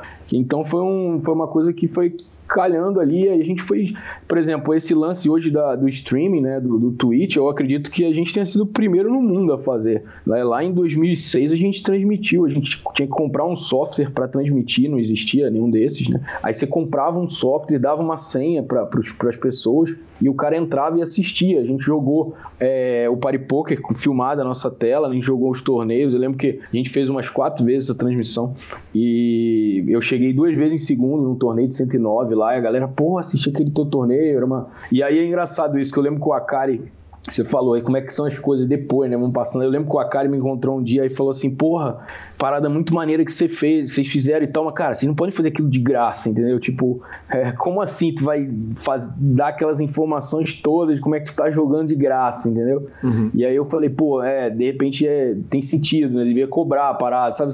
É que depois, quando, quando passa, né, as coisas vão ficando mais fáceis para trás, né? Mas é, lá, no, quando você tá vivendo o momento, né, são mais complicadas, né? De você você pensar o que, que vai virar, o que, que vai ser negócio, o que, que não vai, é, para onde vão andar as coisas, né? Então, tipo, isso que eu acho que, que eu falo do Akari, que é meu amigo, gosto muito dele, assim, mas que eu acho que ele sempre teve essa, essa sacada um pouco de reparar que, a, que, as, que as mídias eram um caminho muito forte, entendeu? Já atacar isso sempre, é, ser um cara mais participativo nesse sentido, é um cara que teve uma visão do negócio do poker mais rápido do que a maioria das pessoas. Né? Perfeito. E aí o seguinte, criamos o Clube do Poker, tá lá bombando e, e o dinheiro é grátis, né, cara? A sensação é o seguinte, chega num momento que vocês estão muito à frente do field todo que tá jogando, na hora que o troço explode na TV, que eles estão mostrando no, aqui no Brasil, por exemplo, mostrava no Sony Entertainment Television ali, aquele Celebrity Poker Showdown, celebridade jogando Sim. poker que não sabia para que lado ia o baralho. Verdade. E de repente o jogo, cara, eu queria que você, você contasse um pouco do que que é sentar e imprimir dinheiro num site onde ninguém foi alfabetizado nas artes do jogo ainda, cara. Cara, é, é, de novo, é, assim, de novo eu volto, né, a parte boa e ruim, né, da história, né? Porque como eu falei lá atrás, né, a parte boa, né, que eu aprendi a fácil e não estudei. A parte boa do imprimir dinheiro, é porque realmente imprimia dinheiro, ganhava com facilidade. A parte ruim foi que eu não me, me estruturei para. Eu não me preparei tão bem que o jogo ia ficar difícil, porque era muito fácil. Uhum. Né? Então, o que, por exemplo, o que, que eu, eu, hoje me arrependo demais né, de não ter feito na época? Pô, uma administração de BR, por exemplo, que eu, eu, eu, eu, jogava, eu jogava muito 30, 60, 50, 100 e a 100, 200 às vezes mas eu tinha condição de ganhar 100, 200, mas eu não conseguia juntar um BR para ganhar na 100, 200, né? Para jogar 100, 200, para aguentar a variância da, da 100, 200, que era uma mesa muito cara. Então, tipo assim, eu, por exemplo, voltando lá, vendo o Raul lá, falar, pô, cara, segura um pouco a noitada aí, segura um pouco as viagens, faz um BR maior aí, vai jogar 100, 200, tu vai ganhar muito mais dinheiro, entendeu? Uhum. Porque isso não vai durar para sempre, né? Esse, essa, essa facilidade de ganhar. E eu acho que essa facilidade de ganhar traz um pouco um lado de, do, do cara se acomodar. Uhum. Entendeu? Não, tô, não, é geral, não posso falar para todo mundo, mas eu sei que de uma maneira, de uma maneira assim, né, geral, você está ganhando muito fácil, você tende a, a não. Ah, então, pô, peraí, deixa eu me preparar aqui e tal. Ali tá tudo dando certo, sentava e realmente, é, onde eu ganhava, eu ganhava, imprimia dinheiro com facilidade, era nos City Goals né, os City Goals eram caros, né? Na época eu jogava, por exemplo, eu não jogava de 100, eu jogava 200, 300, 500 e 1000. E o City Goal era a, a turma não sabia o que estava fazendo, né? Então eu, eu, eu, falo hoje, né, as pessoas, quem joga hoje, hoje quase o City Goal praticamente acabou, né, por causa dos software e tal, mas assim, eu tinha um ROI de 10% no City Goal, sabe? Eu tinha um ROI de 10%, numa média, um average buy-in de 350, eu tinha um, um, um, um ROI de 10%, é uma coisa inacreditável, né? Hoje em dia o jogador joga para ganhar, sei lá, meio por cento, 0,3, né, para ganhar no rakeback e tal. Naquela época era possível fazer 10. Eu não, eu não, não devia ser o melhor do site, mas eu era um dos melhores e eu fazia 10% de, de ROI, né, com volume grande, era uma coisa inacreditável. Então, como você diz, eu estou ganhando 35 dólares por City Gold, basicamente estou imprimindo dinheiro ali na hora, né? E é um valor quantas telas, Raul? Eu, eu nunca fui um cara de, de, de, muitas telas, não, tá? Mas eu ia até quatro, quatro telas, eu ia. Até porque, assim, quando eu começo a jogar, primeiro, no início mesmo, só abria uma tela. Uhum. No início, né? O site só abria uma tela. Aí depois eles começaram, eles conseguiram botar para quatro telas. Uhum. Né? Então, quatro telas foi mais ou menos onde eu fiquei, quatro telas. E aí depois o Paripoker surgiu com um negócio que abria nove telas. E aí, quando o PS foi copiou o Paripoca, ele já fez uma que abria 25 telas. Aí pronto, aí explodiu o negócio e cada um jogava quantos queria, né? Mas no início, é, todas essas coisas foram evoluindo, né? É, hoje as pessoas pegam os sites cheios de, de, de coisas, cheios de feeds e tal, mas não tinha, né? Os sites foram evoluindo também, né? Não, não, não podia abrir as telas, né? Uhum. Eu lembro que no Paripoker, lá no início, quando eu comecei a jogar, é, tinha o City Gold de 11, né? Eu jogava o City Gold de 11 dólares. E ele abria um de cada vez, só que ele fechava tão rápido que se a tua internet estivesse lenta, você não conseguia jogar, entendeu? Até abrir, carregar a mesa, já tu, tu, tu, tu, tu, sentava todo mundo, pum, começava. Aí você, putz, aí você ia pro lobby, clicava lá e tudo, tudo, tudo, aí você, caraca, você não conseguia sentar, entendeu? Loucura o negócio. Caramba, cara, que loucura. Raul, é, cê, nesse momento você é um cara que o seguinte, é, com, com todo respeito, evidentemente, você era um cara que era mais malandro que os outros, tinha mais conhecimento que os outros. E aí você tem que adaptar um poker, e aí você me, me perdoe fazer esse salto de 2003 para 2019 de forma tão abrupta, nós vamos voltar um pouco para trás, porque precisamos, evidentemente, falar de full tilt e tal. E, e a gente teria material para fazer uma entrevista de seis horas, o que nós não vamos fazer.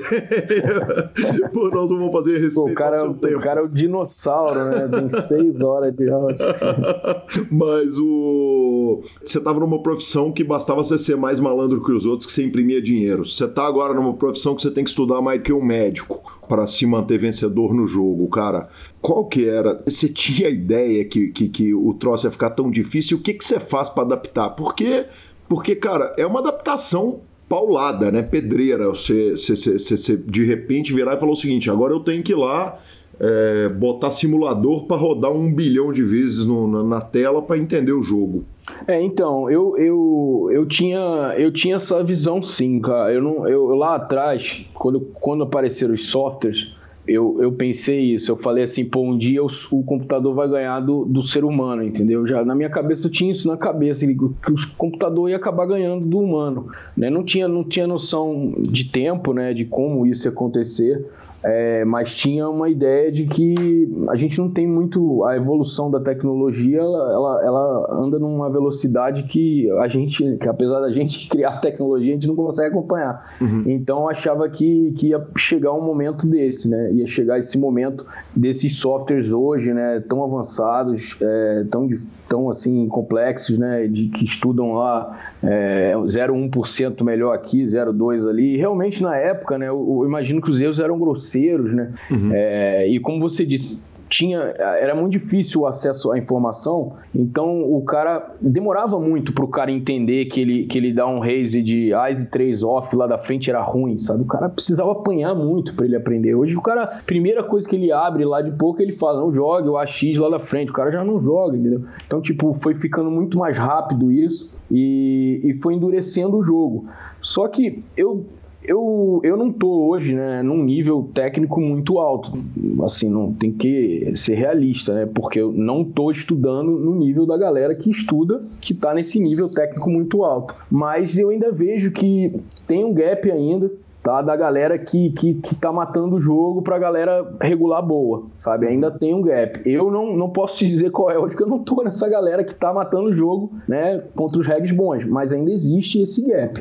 O negócio é que esse, esse, esse espaço hoje, ele é mais, bem mais difícil, né? De você encontrar ele, né? E você tem que ter realmente uma disciplina de dedicação muito maior. Mas você vê caras aí como Padilha, é, como Internet, como o, o, o Volks, sei lá, tem, tem vários, né? Vou ficar falando aqui, mas caras que estão, que você vê que estão acima do field, né? Que toda hora o cara ganha, né? A gente sabe que não é sorte, né? Então os caras estão batendo ali o field, eles encontraram alguma coisa que o Field não sabe. Né? Eles acharam alguma coisa que o Field não sabe. Agora, para chegar nesse, nessa parte aí, né? É, nesse, nesse ponto, é, hoje o, o, ou o cara é um gênio, né? o cara é um gênio ali, é um em um milhão ali, ou o cara realmente vai ter que, vai ter que se dedicar é, e, e, mais que se dedicar, eu acho que você tem que buscar alguma coisa que todo mundo não sabe, tá? Porque estudar o que todo mundo sabe hoje vai te botar no meio do bolo ali. Uhum. Você vai poder ganhar e tal, vai ganhar um pouco, não sei o que, mas você não vai se destacar. Então eu acho que é assim, de uma, uma certa forma, o cara que é visionário nesse sentido também vai sair bem. Então o que, que eu imagino? Pô, tá todo mundo jogando GTO hoje, né? O famoso GTO. O cara que tá na frente, ele vai pensar assim: como eu posso ganhar dinheiro em cima de estar tá todo mundo jogando GTO? Cara Sim. tem que começar a pensar assim. Né? Você senta numa mesa que tá muito luz, tá todo mundo jogando todas as mãos. O que você faz? Você joga mais tight. Aí você senta na mesa e tá super tight ninguém nada, você, você joga mais luz. Então, tipo assim, eu acho que é, é, esse, esse sentido, né, hoje de, de buscar alguma coisa é, fora do que está todo mundo buscando, talvez seja o que traga essa diferença né, de alguns estarem matando o jogo, mesmo num tempo, numa época difícil, né? De, como você disse hoje, até vamos puxar aquela discussão que o Akari botou lá dos softwares, né? Porque. Tá, aqui, é, ele, tá na pauta. É, ele puxou a questão dos softwares, né? Mas é hoje, hoje é uma. Eu, você falou, não é mais com médico. Eu, eu, eu falo assim, pô, hoje é engenharia de poker, né? O poker online não é mais poker, é engenharia de poker, né? Sim. Ah, você tá fazendo o que na faculdade? Tô fazendo engenharia de poker. Sim. É uma faculdade. Hoje o cara virar profissional de poker é uma faculdade. Esse é até um lado legal do poker, porque assim, as pessoas pensam assim, ah ficam vendendo sonhos e não sei o que, e blá blá blá, com negócio de, de, de curso. Falei, peraí, mas o cara quer ser profissional de poker e quer ganhar em, em 3, 6 meses, o cara quer estar tá matando o field em Las Vegas jogando Super High Roller. Uhum. Pô, o cara estuda 10 anos pra ser um médico, sabe? Por que, que no poker o cara tem, quer estudar 3, né? Quer estudar 6? Tu quer matar no poker, tu vai ralar, cara. Tu vai estudar pra cacete, tu vai apanhar, tu vai ter que ter controle de BR, tu vai ter que trabalhar sua parte mental, tu vai ter que entender a matemática, vai ter que, né? Quer matar no jogo, você vai ter que estar tá acima da, da turma em vários aspectos, entendeu? Então, não dá pra achar que, que ah, vou ali jogar um poker ali. É, é o mais legal, vou ali jogar um poker, é o que eu mais incentivo, né? Mas assim, vou ali jogar um poker, quero viver disso? Não, vai ralar, né? Vai ralar. Raul, você falou. Aí o cara é um gênio, o cara que se destaca, ele é um gênio. Você acha, teve uma discussão recente, se não me engano, até pelo próprio Acari, mas o Forbet repercutiu, nós repercutimos aqui. Você acha que os melhores brasileiros, o Padilha, tá do nível dos caras que estão jogando Super High Rollers? Cara, eu acho, eu acho que sim, cara. Uhum. Eu acho que sim. Eu acho que os top players brasileiros hoje, se, se botar um BR na mão deles, entendeu? Ele, eles vão, vão bater de frente com essa turma toda lá. Minha sensação, tá? Minha sensação é que vão bater de frente, sim. É, já estão num, num, nível de jogo muito alto. É, e, e, assim, quando calha do cara ser, ser bom de live, né? E ter toda a técnica do online, aí realmente eu acho que o cara tá preparado para encarar esses fields mais difíceis, sim. Outra pergunta, a gente viveu um momento que o poker não era tão técnico e a genialidade era muito mais explícita. Quer dizer, a gente via o urubu construindo aqueles bankrolls enormes, inacreditáveis muito rápido, o Caio Pimenta matando fields. Quem foi o maior gênio que você, que você viu jogar assim, de assim que você olhava e falava, caralho, cara, que, é, o, o, assim, dos gringos, o Dan Coleman, né? Foi o que, o que eu vi, porque eu conheço ele, né? Ele, ele, ele tá, tá até no Rio agora, né? Ele tem a namorada dele do Rio, então ele vem muito ao Brasil. Uhum. E o Dan Coleman foi um cara que, é, é, assim, é desses gênios, entendeu? Porque se você, ele, ele é, assim, da minha escola do, que estudou, quase não estudou nada, né? Então, se conversar com ele, você fala, o que, que você estudou? Só porra nenhuma. Eu vi ele jogando os heads up de mil sem nada, sem software, sem porra nenhuma. É, e ele matava lá, matava. E aí um dia o cara resolve jogar os torneios e ganha tudo, entendeu? Tipo, então realmente é, foi um cara que, que me pareceu gênio. O Isildur também parece outro cara que é desse, de um em um milhão. É, muito degenerate, né? Totalmente lock em relação à, à grana mas assim, na, na, no poker, a genialidade dele, é, talvez se você perguntar, fizer uma enquete, eu acho que ele ganha entre os profissionais. Né, dos, dos gênios do jogo, assim, o Isildur. E, e, aqui no, e aqui no Brasil, o Caio Pimenta, cara. O Caio Pimenta foi o cara que eu vi que eu falei, que isso que o cara tá fazendo, entendeu? Tipo, era o Ronaldinho Gaúcho ali do, do poker, né? O cara, é, você acompanhava ele e você, você tentava, pô, eu sou um cara que tem a visão do jogo, jogar a vida inteira e eu ficava, cara, o cara tá fazendo, né? Tentando entender ali o que o cara tava fazendo e ele matando o field ali com, né, com, com genialidade ali, porque você fala assim, ele não está calculando que o Cebet passa tantos por cento e blá blá, nada disso. O cara simplesmente entrava na mente do, dos oponentes ali e conseguia matar o jogo com a criatividade dele. Então, do Brasil, caiu pimenta para mim. E lá fora, o Dencoma que eu conhecia e o Isildur aí pela história que traçou aí, né? Raul, você falou de degeneração e talento. Você falou, cara, o Isildur, que era um cara completamente lock, o, o, o Caio também, controle de bankroll não foi a maior característica dele, né? Ele deu, é, deu um famoso bain de 100 mil dólares. Famoso bain de 100k antes de todo mundo.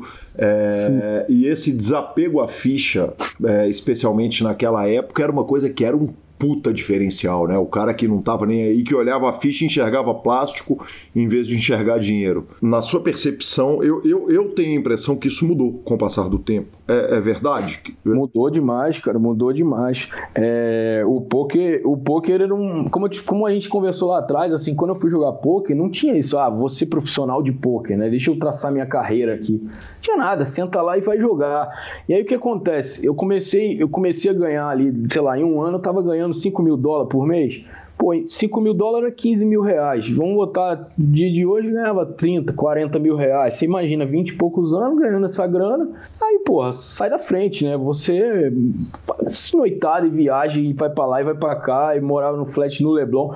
E, pô, não tinha. Uh, o que, que, que eu acho que hoje ficou claro, assim, com que veio esse lado da profissão carreira, é, da, da, profissão poker, né? Da carreira do jogador de poker. Que eu acho que o, o jogador de poker, né, dentro das carreiras, por incrível que pareça, é, é um, um, dos dinheiros mais voláteis que existe, talvez só o mercado financeiro ali vai poder botar no aparelho, e é a carreira que, se você quer seguir, você tem que ser mais disciplinado com o dinheiro de todas um médico é muito mais disciplinado com dinheiro do que um jogador de poker. Um advogado é muito mais disciplinado que um jogador de poker, mas deveria ser o contrário. Né? Para você viver de poker, você precisa ser muito mais disciplinado com dinheiro do que o médico, do que o advogado que sabe que no fim do mês ele ganha X, Y, Z. Né? O poker você não sabe, não tem esse controle, então você precisa ter uma administração de BR muito maior, só que a sua vida ela corre totalmente contrária a isso. Uhum. A maneira que entra e sai o dinheiro da sua mão, a maneira que o dinheiro está em volta de você, das pessoas lidam com dinheiro em volta de você, do seu mundo do game, é totalmente contra um cara disciplinado e organizado com dinheiro.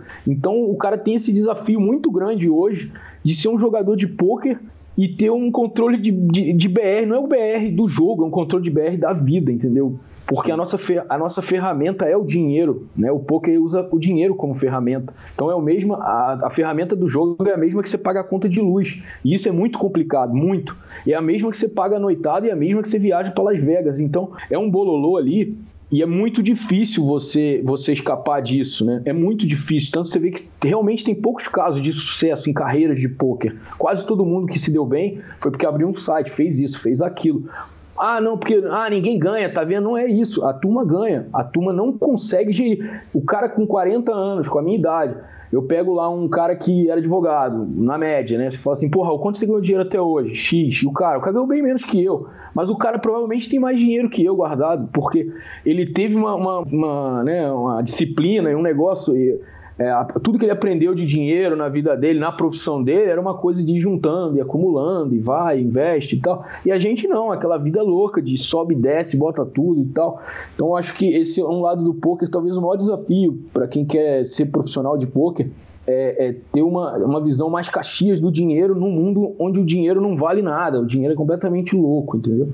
Raul, mas você acha que o desapego ele ainda pode ser usado para o bem hoje? Quer dizer, o cara não ter, não ter apego à ficha, eu sento em mesa de cash game com um cara que não tem apego e é uma é um pepino jogar com esses caras, porque. É, é difícil isso, porque é, é, é, limítrofe, né? Borderline isso entre o, o, entre o sucesso e a tragédia, né? Esse uhum. desapego, né? Uhum. Tem um ponto ideal aí do desapego, que é o cara que, que vai mais ganhar no jogo tá? Uhum. que é o cara que realmente ele dá o all-in na hora que tem que dar lá, não importa se, se vale 10 milhões, se de um milhão, ele, ele, ele tem que fazer a jogada, ele faz, e, e nesse limite do cara que é megalock e perde tudo que ganhou em, em seis meses, entendeu? Uhum. É, é, é, difícil essa, essa área aí, né? Mas eu acho que assim, um, o, o jogador de poker ele precisa ter o desapego do dinheiro como ferramenta para o poker. Perfeito. Só que aí é que vem o problema. Na hora que você pega o desapego ferramenta poker, você pega desapego balada, pega o desapego carro, viagem, não sei o que, aí fudeu. Hum. Aí é, é, é, a receita do, do, do, que o cara vai se enrolar. Então acho que poucos caras acertaram nessa, nessa, nessa dose aí, entendeu? Perfeito, análise. É, Raul, e aí a gente volta um pouco o seguinte: o, falamos do Caio e falamos da, da, da, da, E o Caio foi seu colega no Full Tilt, né? Isso. É, cara, o primeiro lugar é o seguinte: é, é, eu tenho um romantismo com Full Tilt, mas não dá para esconder o problema todo e a gravidade do que eles fizeram no poker, em que quando chega Black Friday eles não têm dinheiro para pagar os jogadores, mas os caras, sem dúvida nenhuma, foram absolutamente inovadores, tiveram o melhor software, na minha humilde opinião que já houve no poker, que continua imbatível até hoje. Acho que aquele software deles era meio videogame a parada, com, com os bonequinhos. Ele era lindo o software. Criaram o Fast Fold Poker, que era o Rush. E eu queria que você falasse um pouco daquele momento da carreira, porque, cara, naquele momento da briga entre o Full Tilt e o PokerStars, o PokerStars já era maior, mas, mas o Full Tilt era a cara do cool, do descolado e tal, e, e a impressão que eu tinha era o seguinte, o sonho de de 100 em 100 jogadores de pôquer era ter o bonequinho próprio, era abrir, não tem que ser o cachorrinho, não tem que ser a, a máquina de dinheiro, o banco 24 horas. Porra, você abriu o full tilt, você sentava na mesa, você era o Raul Oliveira, cacete. é, eu, era, eu era gordinho, o cara me fez gordinho, mas era muito maneiro mesmo aquele bonequinho. Lembro que os caras me, me davam uma gordinho? zoada, a galera me dava uma zoada na mesa lá do. Tá comendo muito donuts lá, aquela, aquelas rosquinhas e tal. Eu era um, era, o cara me fez gordinho. Não, mas realmente o Full Tilt, ele foi o primeiro site que ameaçou o PokerStar, né? De, de verdade, né? Eu acho que ele, ele, ele tinha uma curva né, de crescimento sem a Black Friday, ele, ele, ele tava tendendo a chegar lá, né? A chegar no, no, nos homens, né? Uhum. E o Full Tilt, eu acho que, assim, o software, né? Eu, acho o PS muito bom, sempre achei, né? Muito bom o software. Então, eu não sei se, se de, de software eu botaria eles como melhor, mas assim, a jogabilidade era tão boa quanto. Mas, assim, como você falou, né? De, de, de, de inovação. É, eles tinham, pô, eram, eram seis, sete jogadores, né, top players lá no, no conselho do site, né, pensando pensando aquilo 24 horas, né, ouvindo todos os jogadores e tal. Então eles tinham uma evolução nesse sentido, né, de trazer de trazer novidades para o jogo muito rápida, né?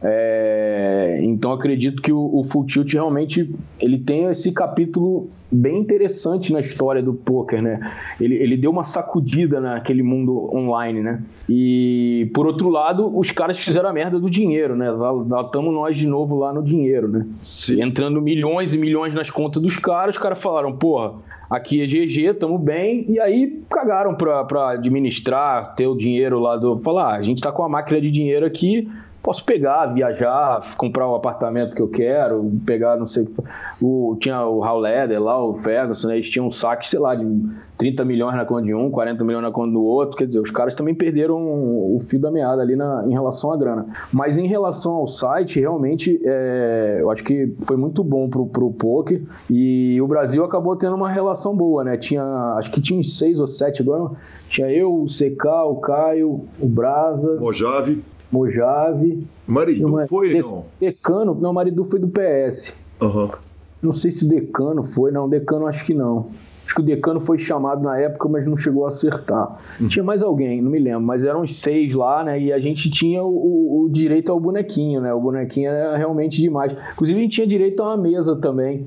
Você podia ter uma mesa. Ah, sim, é verdade. É, tinha uma mesa que o teu sítio era reservado, né? A minha mesa, se eu não me engano, era 6 max de limite 30, agora não me lembro, 3060 provavelmente. E aí tinha o meu bonequinho lá, né? É, isso, é, isso também marcou época, né? Lembro que o, o Gus Hansen, né? Tinha uma, o Gus Hansen foi muito mal no cash, né? Uhum, e, e, e, os caras faziam plantão na mesa dele, né? Eu lembro eu, eu vendo essa parada, eu falava, caraca. Aí depois eu fiquei sabendo que realmente tinha um grupo, né? De uns gringos que cada um tinha direito a ficar oito horas sentado na mesa esperando o Gus Hansen aparecer lá. Os caras faziam uma fila, entendeu? Pra, pra pegar o Gus Hansen no heads up, né? Tipo, mas o Futit era um, realmente foi um site bem legal, pena que acabou daquela maneira. É, não, não, não tão bacana aí, fudendo muita gente, inclusive, né? Que tinha todo o BR lá, etc. Sim, e que acabou fique claro, é muito fácil fazer marketing quando você está imprimindo dinheiro, né? Quer dizer, quando o dinheiro é play money, né? Na verdade. Exato. Então, essa ameaça ao PokerStars, muito dessa ameaça ao PokerStars teve o fato de que os caras não ligavam, porque na, em último caso botavam um milhão de dólares lá na conta. Exato, e... é só você digitar, é. Exatamente. É digitar um número. Raul, mas eu queria que você contasse como é que era a vida de profissional do Full Tilt, cara, porque, porque me parece que aquele era o momento, era, era o momento mágico, era o momento do, do, do campeão do Main Event de 2010, Gold, Jamie Gold, quer uhum. dizer que o poker tá explodido, bombado e de repente você é profissional do maior site do mundo, que fique claro pro ouvinte, sua mesa 30 60 é 30, 30 dólares o small blind, 60 dólares o big blind na mesa limit para que ninguém entenda que nós estamos falando de centavos. É, como é que era a vida, cara? Você podia rodar torneio? Eles te deixavam, te autorizavam? Então, o deal, o deal do Full Tilt, o deal do Full Tilt era um deal, é, era um deal para você jogar no site, tá? É, eles me pagavam por hora jogada uhum. dentro do site, entendeu? Eles pagavam por hora jogada e mais 100% de rakeback. Então a ideia deles é que você realmente jogasse no site o tempo todo. Uhum. É, eles não, não eu, eu não tinha um deal de live, é, eu não tinha um deal de live, não sei se alguém chegou a conseguir, não sei se o Caio tinha alguma coisa de live, correr. Na época o Full Tilt patrocinava o BSOP, né? Então acredito que alguém tivesse bain de BSOP e tal. A, a, o incentivo maior deles, as conversas, né, eram muito de ações de online. Né? Eles queriam realmente que, que a gente levasse jogadores para o online, é, incentivando o, o, jogo dentro do site. Agora, sim, não tinha nenhum impedimento que eu lembre de você jogar, correr circuitos e tal, mas eu não tinha um status de contrato, não sei se alguém tinha, onde eu conseguia botar torneios live, né? Quando o cara tem mais, vamos dizer assim, um contrato melhor no site, o cara consegue, às vezes, ali fora um salário, né? Ele consegue botar X eventos por ano, ou main event, né? O cara consegue botar alguma coisa né, de, de eventos, né? Hum. Na minha parte, não, eu não tinha. Mas também como eu nunca fui um jogador de torneio, né? Nunca foi muito a meu foco. Eu também acho que não, não, não era uma coisa que eu buscava tanto, né? Essa parte de, de, de, poder correr os circuitos e tal. Sempre fui um jogador que assim, joguei muito mais online que, que ao vivo na minha vida, né? Muito mais, assim. É, nunca fui um cara de muito pro, pro, pro, pra clube jogar, jogar cash, etc. Nunca fui muito dessa pegada, entendeu? Sempre gostei muito de jogar online. É, isso é uma característica minha. Raul, é, tinha parada da camiseta, né, cara? Toda vez que você entrava num torneio e era derrubado, quem te derrubava, quem derrubava o Pro do Full Tilt ganhava Pô, uma isso é- camiseta. É, isso é, não, isso era foda. Tinha, tinha bounty também na nossa cabeça, né? Uhum. Tinha uns torneios de bounty, agora você lembrou. E era, pô, era impossível jogar aqueles torneios, né? Tipo, vinha é, a, a, marcação do jogador era loucura, né? Uhum. Tipo, você dava um race, tomava cinco calls, né? Tipo, a galera jogava para te derrubar de todo jeito, né? Porque tinha bounty, cara. Tinha uns torneios que o cara ganhava torneio até 100 dólares, o cara ganhava o valor do bain nos uhum. torneios, né? Que você jogasse. E a camiseta? Então, tipo, é, a camiseta não lembro, mas todos que eliminasse ganhava camiseta? Eu acho que sim. É, se, é, se tem gol, não, mas torneio tinha aquela camiseta. Eu eliminei um Pro do Full Tilt. Ah, entendi. É, é, eu tô lembrado do Bounty, tô lembrado do Bounty na cabeça. O Bounty na cabeça era, era enjoado, porque todo torneio que você jogava lá, você não, não tinha paz, né? Você dava isso você tinha que ficar gigante, porque assim, toda mão que você ia, os caras queriam te derrubar, né? E, e a adaptação técnica disso era nojenta na época? É, eu acho que assim, não tem muito jeito, você tem que jogar mais tight, né? Uhum. Não, tem, não tem muito pão de correr, né? Se tá todo mundo te marcando, você não tem como jogar luz, né? Você não tem como abrir mãos marginais, etc. Você tem que jogar duro, porque por outro lado, tem uma doação de ficha grande, uhum, né? Porque sim. o cara, o cara vai com 9, 6 off lá, pagando teu tribet para ver se ele te derruba. Uhum. Aí você tá lá com o rei rei e dobra, entendeu? Cai o 6 do cara, o cara tola. Mas, tipo assim, por um lado, é, você vai ter que ter uma estratégia mais tight. Aí quando chegar num, numa reta final, Aí realmente o bounty começa a perder o valor, né? Porque o cara tá perto de um prêmio de 10 mil dólares, de 8 mil dólares, o cara não vai ficar atolando por causa de 100 dólares de bounty do cara. Mas assim, o início do jogo né, era bem era bem luz mesmo, era a turma vindo para cima, vinha com vontade mesmo. Marcelo Lanza Maia, que entrevista, hein? Que homem, hein? Que, que homem. História, hein? Exatamente. Começamos falando de passado, vai ter muito mais passado, muito mais futuro, enfim. Tem coisa pra caramba pra falar. A entrevista foi legal demais. É, muito obrigado, Raul Oliveira. Semana que vem tem mais. E Lanzinha, apostas esportivas, como é que foi a, o final de semana, cara? Não, final de semana não mexi com nada. E se eu tivesse mexido, eu tinha tomado ferro, porque meu time tomou ferro de novo e tá todo mundo tomando ferro. é, falinhas à parte. É final de campeonato, né? Para quem gosta de apostar em futebol, todo clássico é muito complicado, é bem perigoso. Tem que analisar bem, bem as coisas antes. E você vê que normalmente não, não tem isso do favorito ganhar, a não ser no Rio, que o Flamengo era muito favorito em relação ao Vasco. O Galo jogando em casa contra o Cruzeiro empatou. O Corinthians, que era levemente favorito nas stats, ganhou do, do, do São Paulo com gols 43 do segundo tempo. Então, normalmente, é o que eu, eu, que eu indico é fugir desse tipo de final de semana. Nós vamos começar com o Campeonato Brasileiro agora, temporada nova, Europa em reta final. NBA está valendo um pouquinho mais a pena porque nós estamos nos playoffs, tem algumas barbadas com odds baixas, mas que pode procurar, mas no momento futebol é Europa. Vamos brincar na Europa porque reta final clássica estadual, pau canta assim, ó. Inclusive, nosso presidente Welton Lima, presidente da Confederação Brasileira de Texas Hold'em, essa noite postou no Instagram dele: Corinthians, sua camisa é a mais pesada do mundo. No que eu respondi para ele de madrugada, quando acordei, né? Que você acorda para daquela ida no banheiro e tal, não sei o que, dá uma olhada ali no Instagram, eu só respondi assim, ô presida, deixa eu te falar um negócio. Parabéns pelo título, mas forçou, viu? Errou a mão aí, forçou a barra demais. Apertou, né? Exatamente, Apertou, né? apertou, apertou os amiguinhos. E acho que ele falou isso só pra poder pegar, apertar o Rob Gol, né? Porque aqueles devem estar maltratando Cara, ele demais, velho, o cara. Padilha tava deitando o cabelo no Rob Gol, cara. Foi pode? um negócio inacreditável, fantástico. Lanza, tuitadas da semana, cara, eu começo pelo fantástico Joe Stapleton. Falou o seguinte: é, meu, meu- meu- minha finalização do Run It Up Reno. Zero torneios, zero cash, zero ITMs em sete tentativas, zero lucros no cash game em seis tentativas e zero lucro no cassino em 11 tentativas. Que homem. Foi muito bem, né? Inclusive. Foi super bem, tá voando ele. Não, de- depois ele deu uma corrigida, cara, que foi o seguinte. É, ele tinha dito zero, é, IT zero lucro em seis tentativas no cash game. Depois ele colocou zero lucros em sete tentativas no cash game, corrigiu para mais. E depois, por fim, ele colocou 1.100 dólares de lucro na minha oitava tentativa e mais 700 dólares em três tentativas nas slot machines. Qual que é a chance de um parceiro desse ter escapado, Lanza? Slot Machines. Rapaz, que bicho de gente. Exatamente. Só isso que eu tenho pra falar. Que Só cara isso, dele. sem mais. E tivemos também um tweet, cara, do Pitãozinho Neymar. Eu queria que você desse uma lida nesse tweet, por favor, cara. Bom que aqui é a lei de Gil, né? O Galo se fudeu pesado, eu ganhei o balde 109. O Galo se fudeu ontem, eu ganhei o balde 530. Tô começando a achar que o Fábio Santos tá me julgando esse ano. que ídolo. Tô começando a achar que o Fábio Santos tá me ajudando esse ano. Traduzir o que o Lanza falou, engasgando de rir. Pra quem não sabe, esse balde 530 foram nada mais, nada menos do que 100 mil dólares de premiação. É isso. É, eu falei com ele, a única coisa possível, cara. Para de achar que é o Atlético que tá fazendo isso. É, obviamente, é o PokerCast que tá te citando toda semana. Exatamente. Ele já avisou que a cerveja nossa tá paga a próxima vez que ele vier a Belo Horizonte. Exatamente. Justíssimo, né? Não, tem- não pode ser uma, né? Só, só pra constar. Exatamente, não pode. Não, não, e nem pode ser cerveja. Porque time que não bebe não ganha. Exatamente.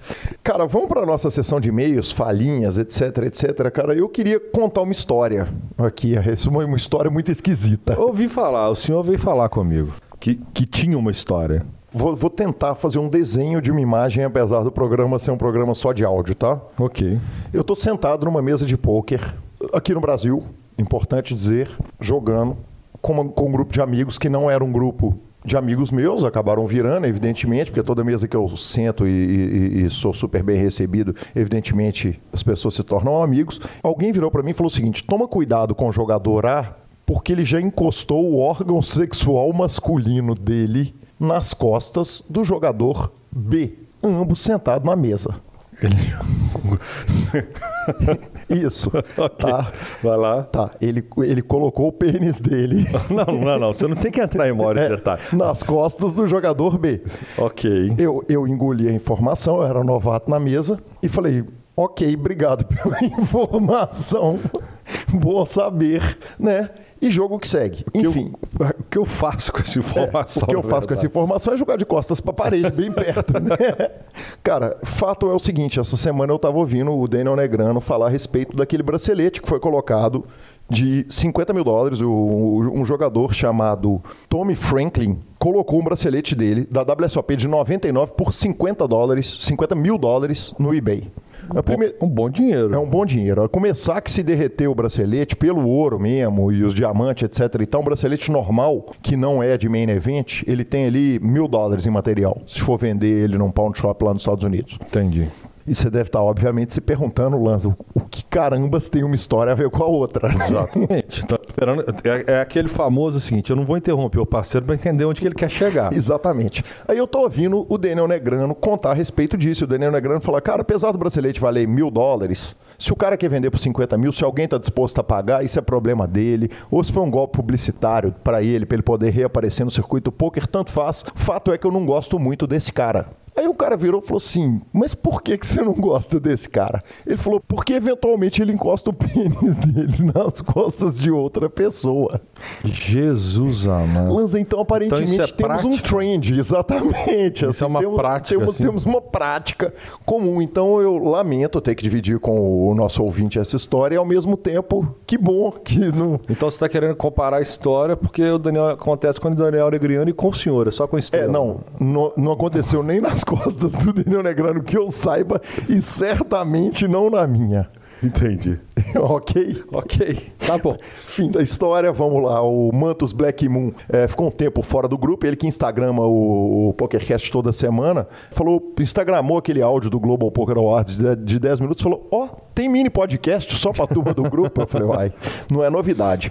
Uh, o Arnek também deu uma marcada na gente, colocou a frase sua, Lanza, que você deu uma complicada, aliás, naquela frase, cara, de que a melhor coisa do mundo é ganhar no poker, a segunda é empatar, a terceira é perder, não tem que falar essa parada toda. A frase é o seguinte: a segunda melhor coisa do mundo é jogar poker e perder. Eu acho que assim fica mais fácil. Mais realmente. simples de eu entender. Acho, Exatamente. Eu acho, eu acho, justo. Mas muito bem instagramado. Aliás, mal teria feito ele se não botasse a gente no Instagram dele, né? Exatamente. Essa semana, inclusive, valendo promoção lá citada no começo do programa.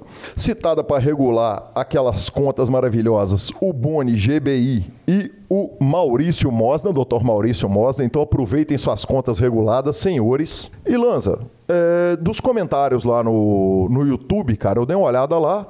Tinha um parceiro, o Alberto, falando o seguinte: cara, eu sou paraibano, eu queria saber o que, que acontece de evento aqui na Paraíba.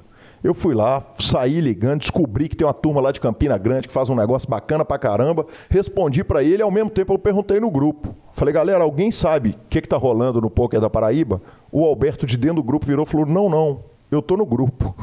Eu só te perguntei, eu só te perguntei no YouTube, mas eu tô no grupo também. Eu falei, pô, então tá bom. Então perdoa, a intenção era ajudar. Igui, e temos. Isso foi no foi YouTube, né? Foi YouTube, exatamente. Comentário do YouTube, exatamente. o Germano Life, que ele falou que esse podcast, esses podcasts dão de 10 a 0 em qualquer podcast internacional, senhor. Que homem, hein? Mas, em primeiro lugar, obrigado, Germano, pelo elogio. Justo. Em segundo lugar, tem razão. a verdade é o seguinte: se você pegar algum podcast do mundo que dá todas as notícias da semana, passa por tudo, interage com os ouvintes, tem um grupo no WhatsApp, tem uma entrevista semanal de uma hora, muitas vezes de mais do que uma hora, de fato é o seguinte: é Vou, vou pedir perdão para chutar a modéstia de lado e felizmente, né, Lanzinho, o trabalho que nós estamos fazendo em formato podcast não há, não há por aí. Muito obrigado pelo elogio. Que legal esse reconhecimento, Germano. Sensacional. Eu queria mandar também um abraço pro Túlio Braianês. Muito show, comecei pelo fim. Começou no, ele começou a ouvir o podcast número 59, senhor. Vai ter trabalho, hein? E na verdade foi o primeiro que eu tinha ouvido completo, apaixonou, já está no quarto e segue o baile. Também temos mensagens do Otinho Rolim, temos mensagens do, do Gezelost, do Cristatu e do Macaneiro, senhor. É disso que eu estou falando. Aí sim, professor. É, obrigado a todo mundo que nos Instagram. Essa semana, o, é, então, quem botar no Instagram, marcar a gente, marcar a turma lá do line-up e postar e mandar lá via Telegram para a gente, da turma que tiver no grupo, nós vamos então sortear cinco entradas mensais para o lineup e uma entrada trimestral para o lineup WhatsApp. É, e vamos finalizando o nosso programa, superpoker.com.br, onde você tem tudo sobre poker no Brasil e no mundo. Onde tem poker, o Super Poker está. Na aba de clubes tem a guia de clubes do Brasil, onde julgar a agenda diária de torneios, superpoker.com.br barra vídeos e no YouTube você tem transmissões ao vivo dos maiores torneios de poker do Brasil e do mundo, análises técnicas, programas de humor, entrevistas icônicas, revistaflop.com.br, a sua revista de poker há mais de uma década contando as grandes histórias do poker, assine já e mibilisca.com, cobertura mão a mão de torneios pelo Brasil e pelo mundo, acompanhe. Marcelo Lanza, dica cultural.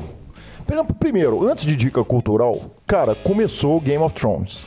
Começou Game o hype é o seguinte, eu me sinto o cara mais deslocado do universo porque eu não assisto Game of Thrones. Mas é isso que o senhor merece. Isso. Perfeito, eu concordo.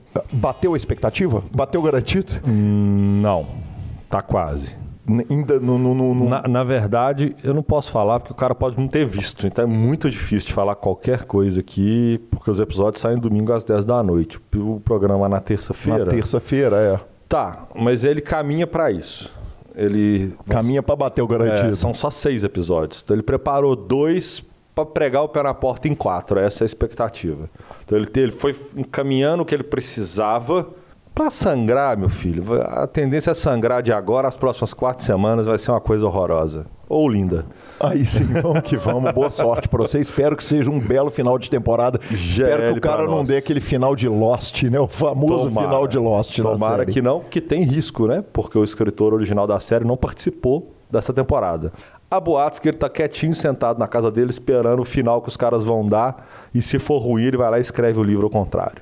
Que Isso, homem. Que provavelmente vai acontecer. que homem. e sua dica cultural? Minha dica cultural não poderia ser diferente. O filme mais aguardado de todos os tempos do mundo Marvel, do mundo nerd, estreia amanhã. É Os Vingadores? Os Vingadores The End, o último de todos. Dez anos de, de trabalho feito para terminar no último filme. A pré-estreia é amanhã, meia-noite e um. Eu demorei 1 minuto e 32 segundos para abrir o site, logo eu não consegui comprar para estreia. Comprei para a primeira sessão na parte da tarde, no final da tarde da, da, de amanhã.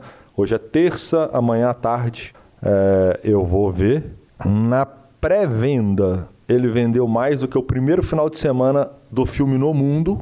Então ele já ele caminha para ser a maior bilheteria da história do cinema. Com folga, assim. Ele caminha em passos muito largos para isso. E a nossa expectativa é só que ele seja tão foda como todo mundo espera que ele possa ser. Tomara, cara. É, é, é, muita, é muito filme, muita trama. Eles conseguiram fazer na parte 1, que é dar espaço para todo mundo, contar todas as histórias, colocar todos os movimentos, encaixar todo mundo no mesmo. É muita gente para colocar num filme só. E, cara, se eles conseguissem, se eles conseguirem fazer 70% do que a gente está esperando, vai ser uma coisa de chorar no cinema. É, eu fui liberado de ir no filme. Foi liberado? Fui, fui. É, eu fui liberado de ir, fui informado que não, não, não querem mais minha companhia, depois que eu falei que ia ser um grande sacrifício sentar quatro horas na frente da tela. E então tô liberado de assistir o filme. E, cara, mas o, o, que me impressiona na sua fala é o seguinte: no momento que as pessoas estão largando o cinema, né? Que o, o cinema está em casa o tempo inteiro, os caras vão bater a maior bilheteria do mundo. Quer dizer, a indústria do cinema, guardadas as devidas proporções, ela tem um, um, um, um pouco pouquinho, ela sofre um pouquinho que a indústria do CD sofreu, né, que é o, o efeito da, da, digitalização, que torna todos, todo filme acessível para qualquer um em casa. É, e, cara, que legal, que legal. Ela, que ela tem, um, ela tem uma diferença do CD. Porque o CD, você colocava ele dentro do mesmo aparelho que você coloca o pendrive. Beleza? Então você põe no som do carro o CD, você põe no, o Bluetooth ou você põe o pendrive no mesmo som do carro. Então, a praticidade da, da, da compactação disso é, transformou ela. Eu acho que ela sofre até mais com o Netflix, ela sofre até mais com a pirataria. Só que ninguém tem a tela de cinema na sua casa, ninguém tem essas salas novas é, XYZ, que a sua cadeira balança, o 3D pula da tela, e eles conseguiram reinventar nesse ponto e, e, o cinema é muito agradável, aquele telão, ninguém lá e todo mundo focado na missão, e o som é alto mesmo, e o pau tem que cantar. Então, eu, particularmente, sou muito fã de cinema. Espero que aquilo nunca acabe, que é bom demais. Bacana demais, professor. Cara, minha dica cultural é um monte de dica agrupado. O seguinte, esse final de semana eu tô ainda com aquela assinatura ativa do Amazon Prime. Tem coisa nova chegando, tá legal pra caramba. Comecei a assistir aquela série do Philip K. Dickens, é, até que um, que um ouvinte tinha falado a respeito do autor. E eu assisti essa semana um documentário chamado Cidade Cinza, sobre grafite em São Paulo, sobre quando o Kassab apagou aquele grafite dos gêmeos, aqueles grafites maravilhosos que estavam lá. Ele não é só do gêmeo, dos gêmeos, tem outros grafiteiros envolvidos no projeto. Mas aí me lembrou da quantidade de filme maravilhoso que eu assisti. Ele me lembrou de um monte de documentários muito legais a respeito de grafite e arte de rua. Então, papel e caneta na mão, é, vão uma série de, de, de, documentários. Um é o Picho, sobre pichação, não é sobre grafite, é sobre pichação mesmo, um documentário nacional fantástico. Aí tem outro chamado Exit Through the Gift Shop, que é a saída pelo, pela loja de, de lembranças, que fala a respeito do, do, do, do grafite levado ao mainstream, levado a, a, dentro do museu. Tem um que chama Graffiti Wars, as guerras do grafite, que é o Banksy, que é um dos principais grafiteiros, dos mais conhecidos grafiteiros do mundo, provavelmente ou mais, na guerra contra o Hobo, é, nos grafites em Londres, e mais um filme que esse não é tão legal, mas é divertidinho, que chama Banksy Does New York, que foi sobre uma época que o Banksy todo dia ele soltava um grafite na rede social e as pessoas saíram, saíam para procurar onde que ele havia grafitado na cidade de Nova York.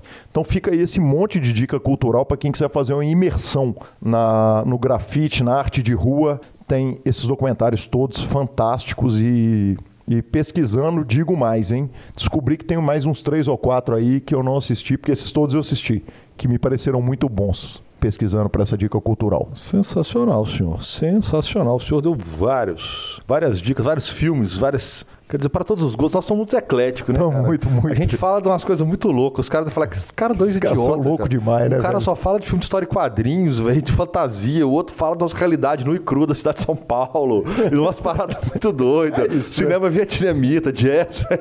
Esse é o nosso PokerCast, né? Nós somos puta dos rock mesmo.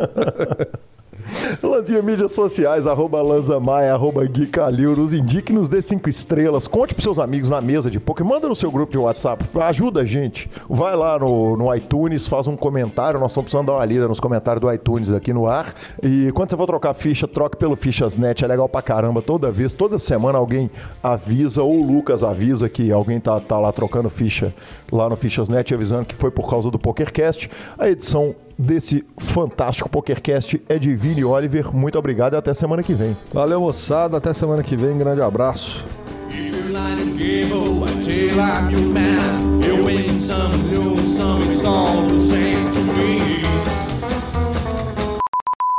Pausa de suspense. Só para dar a informação certinho, impecável, né? Aquele certinho. Aquele certinho.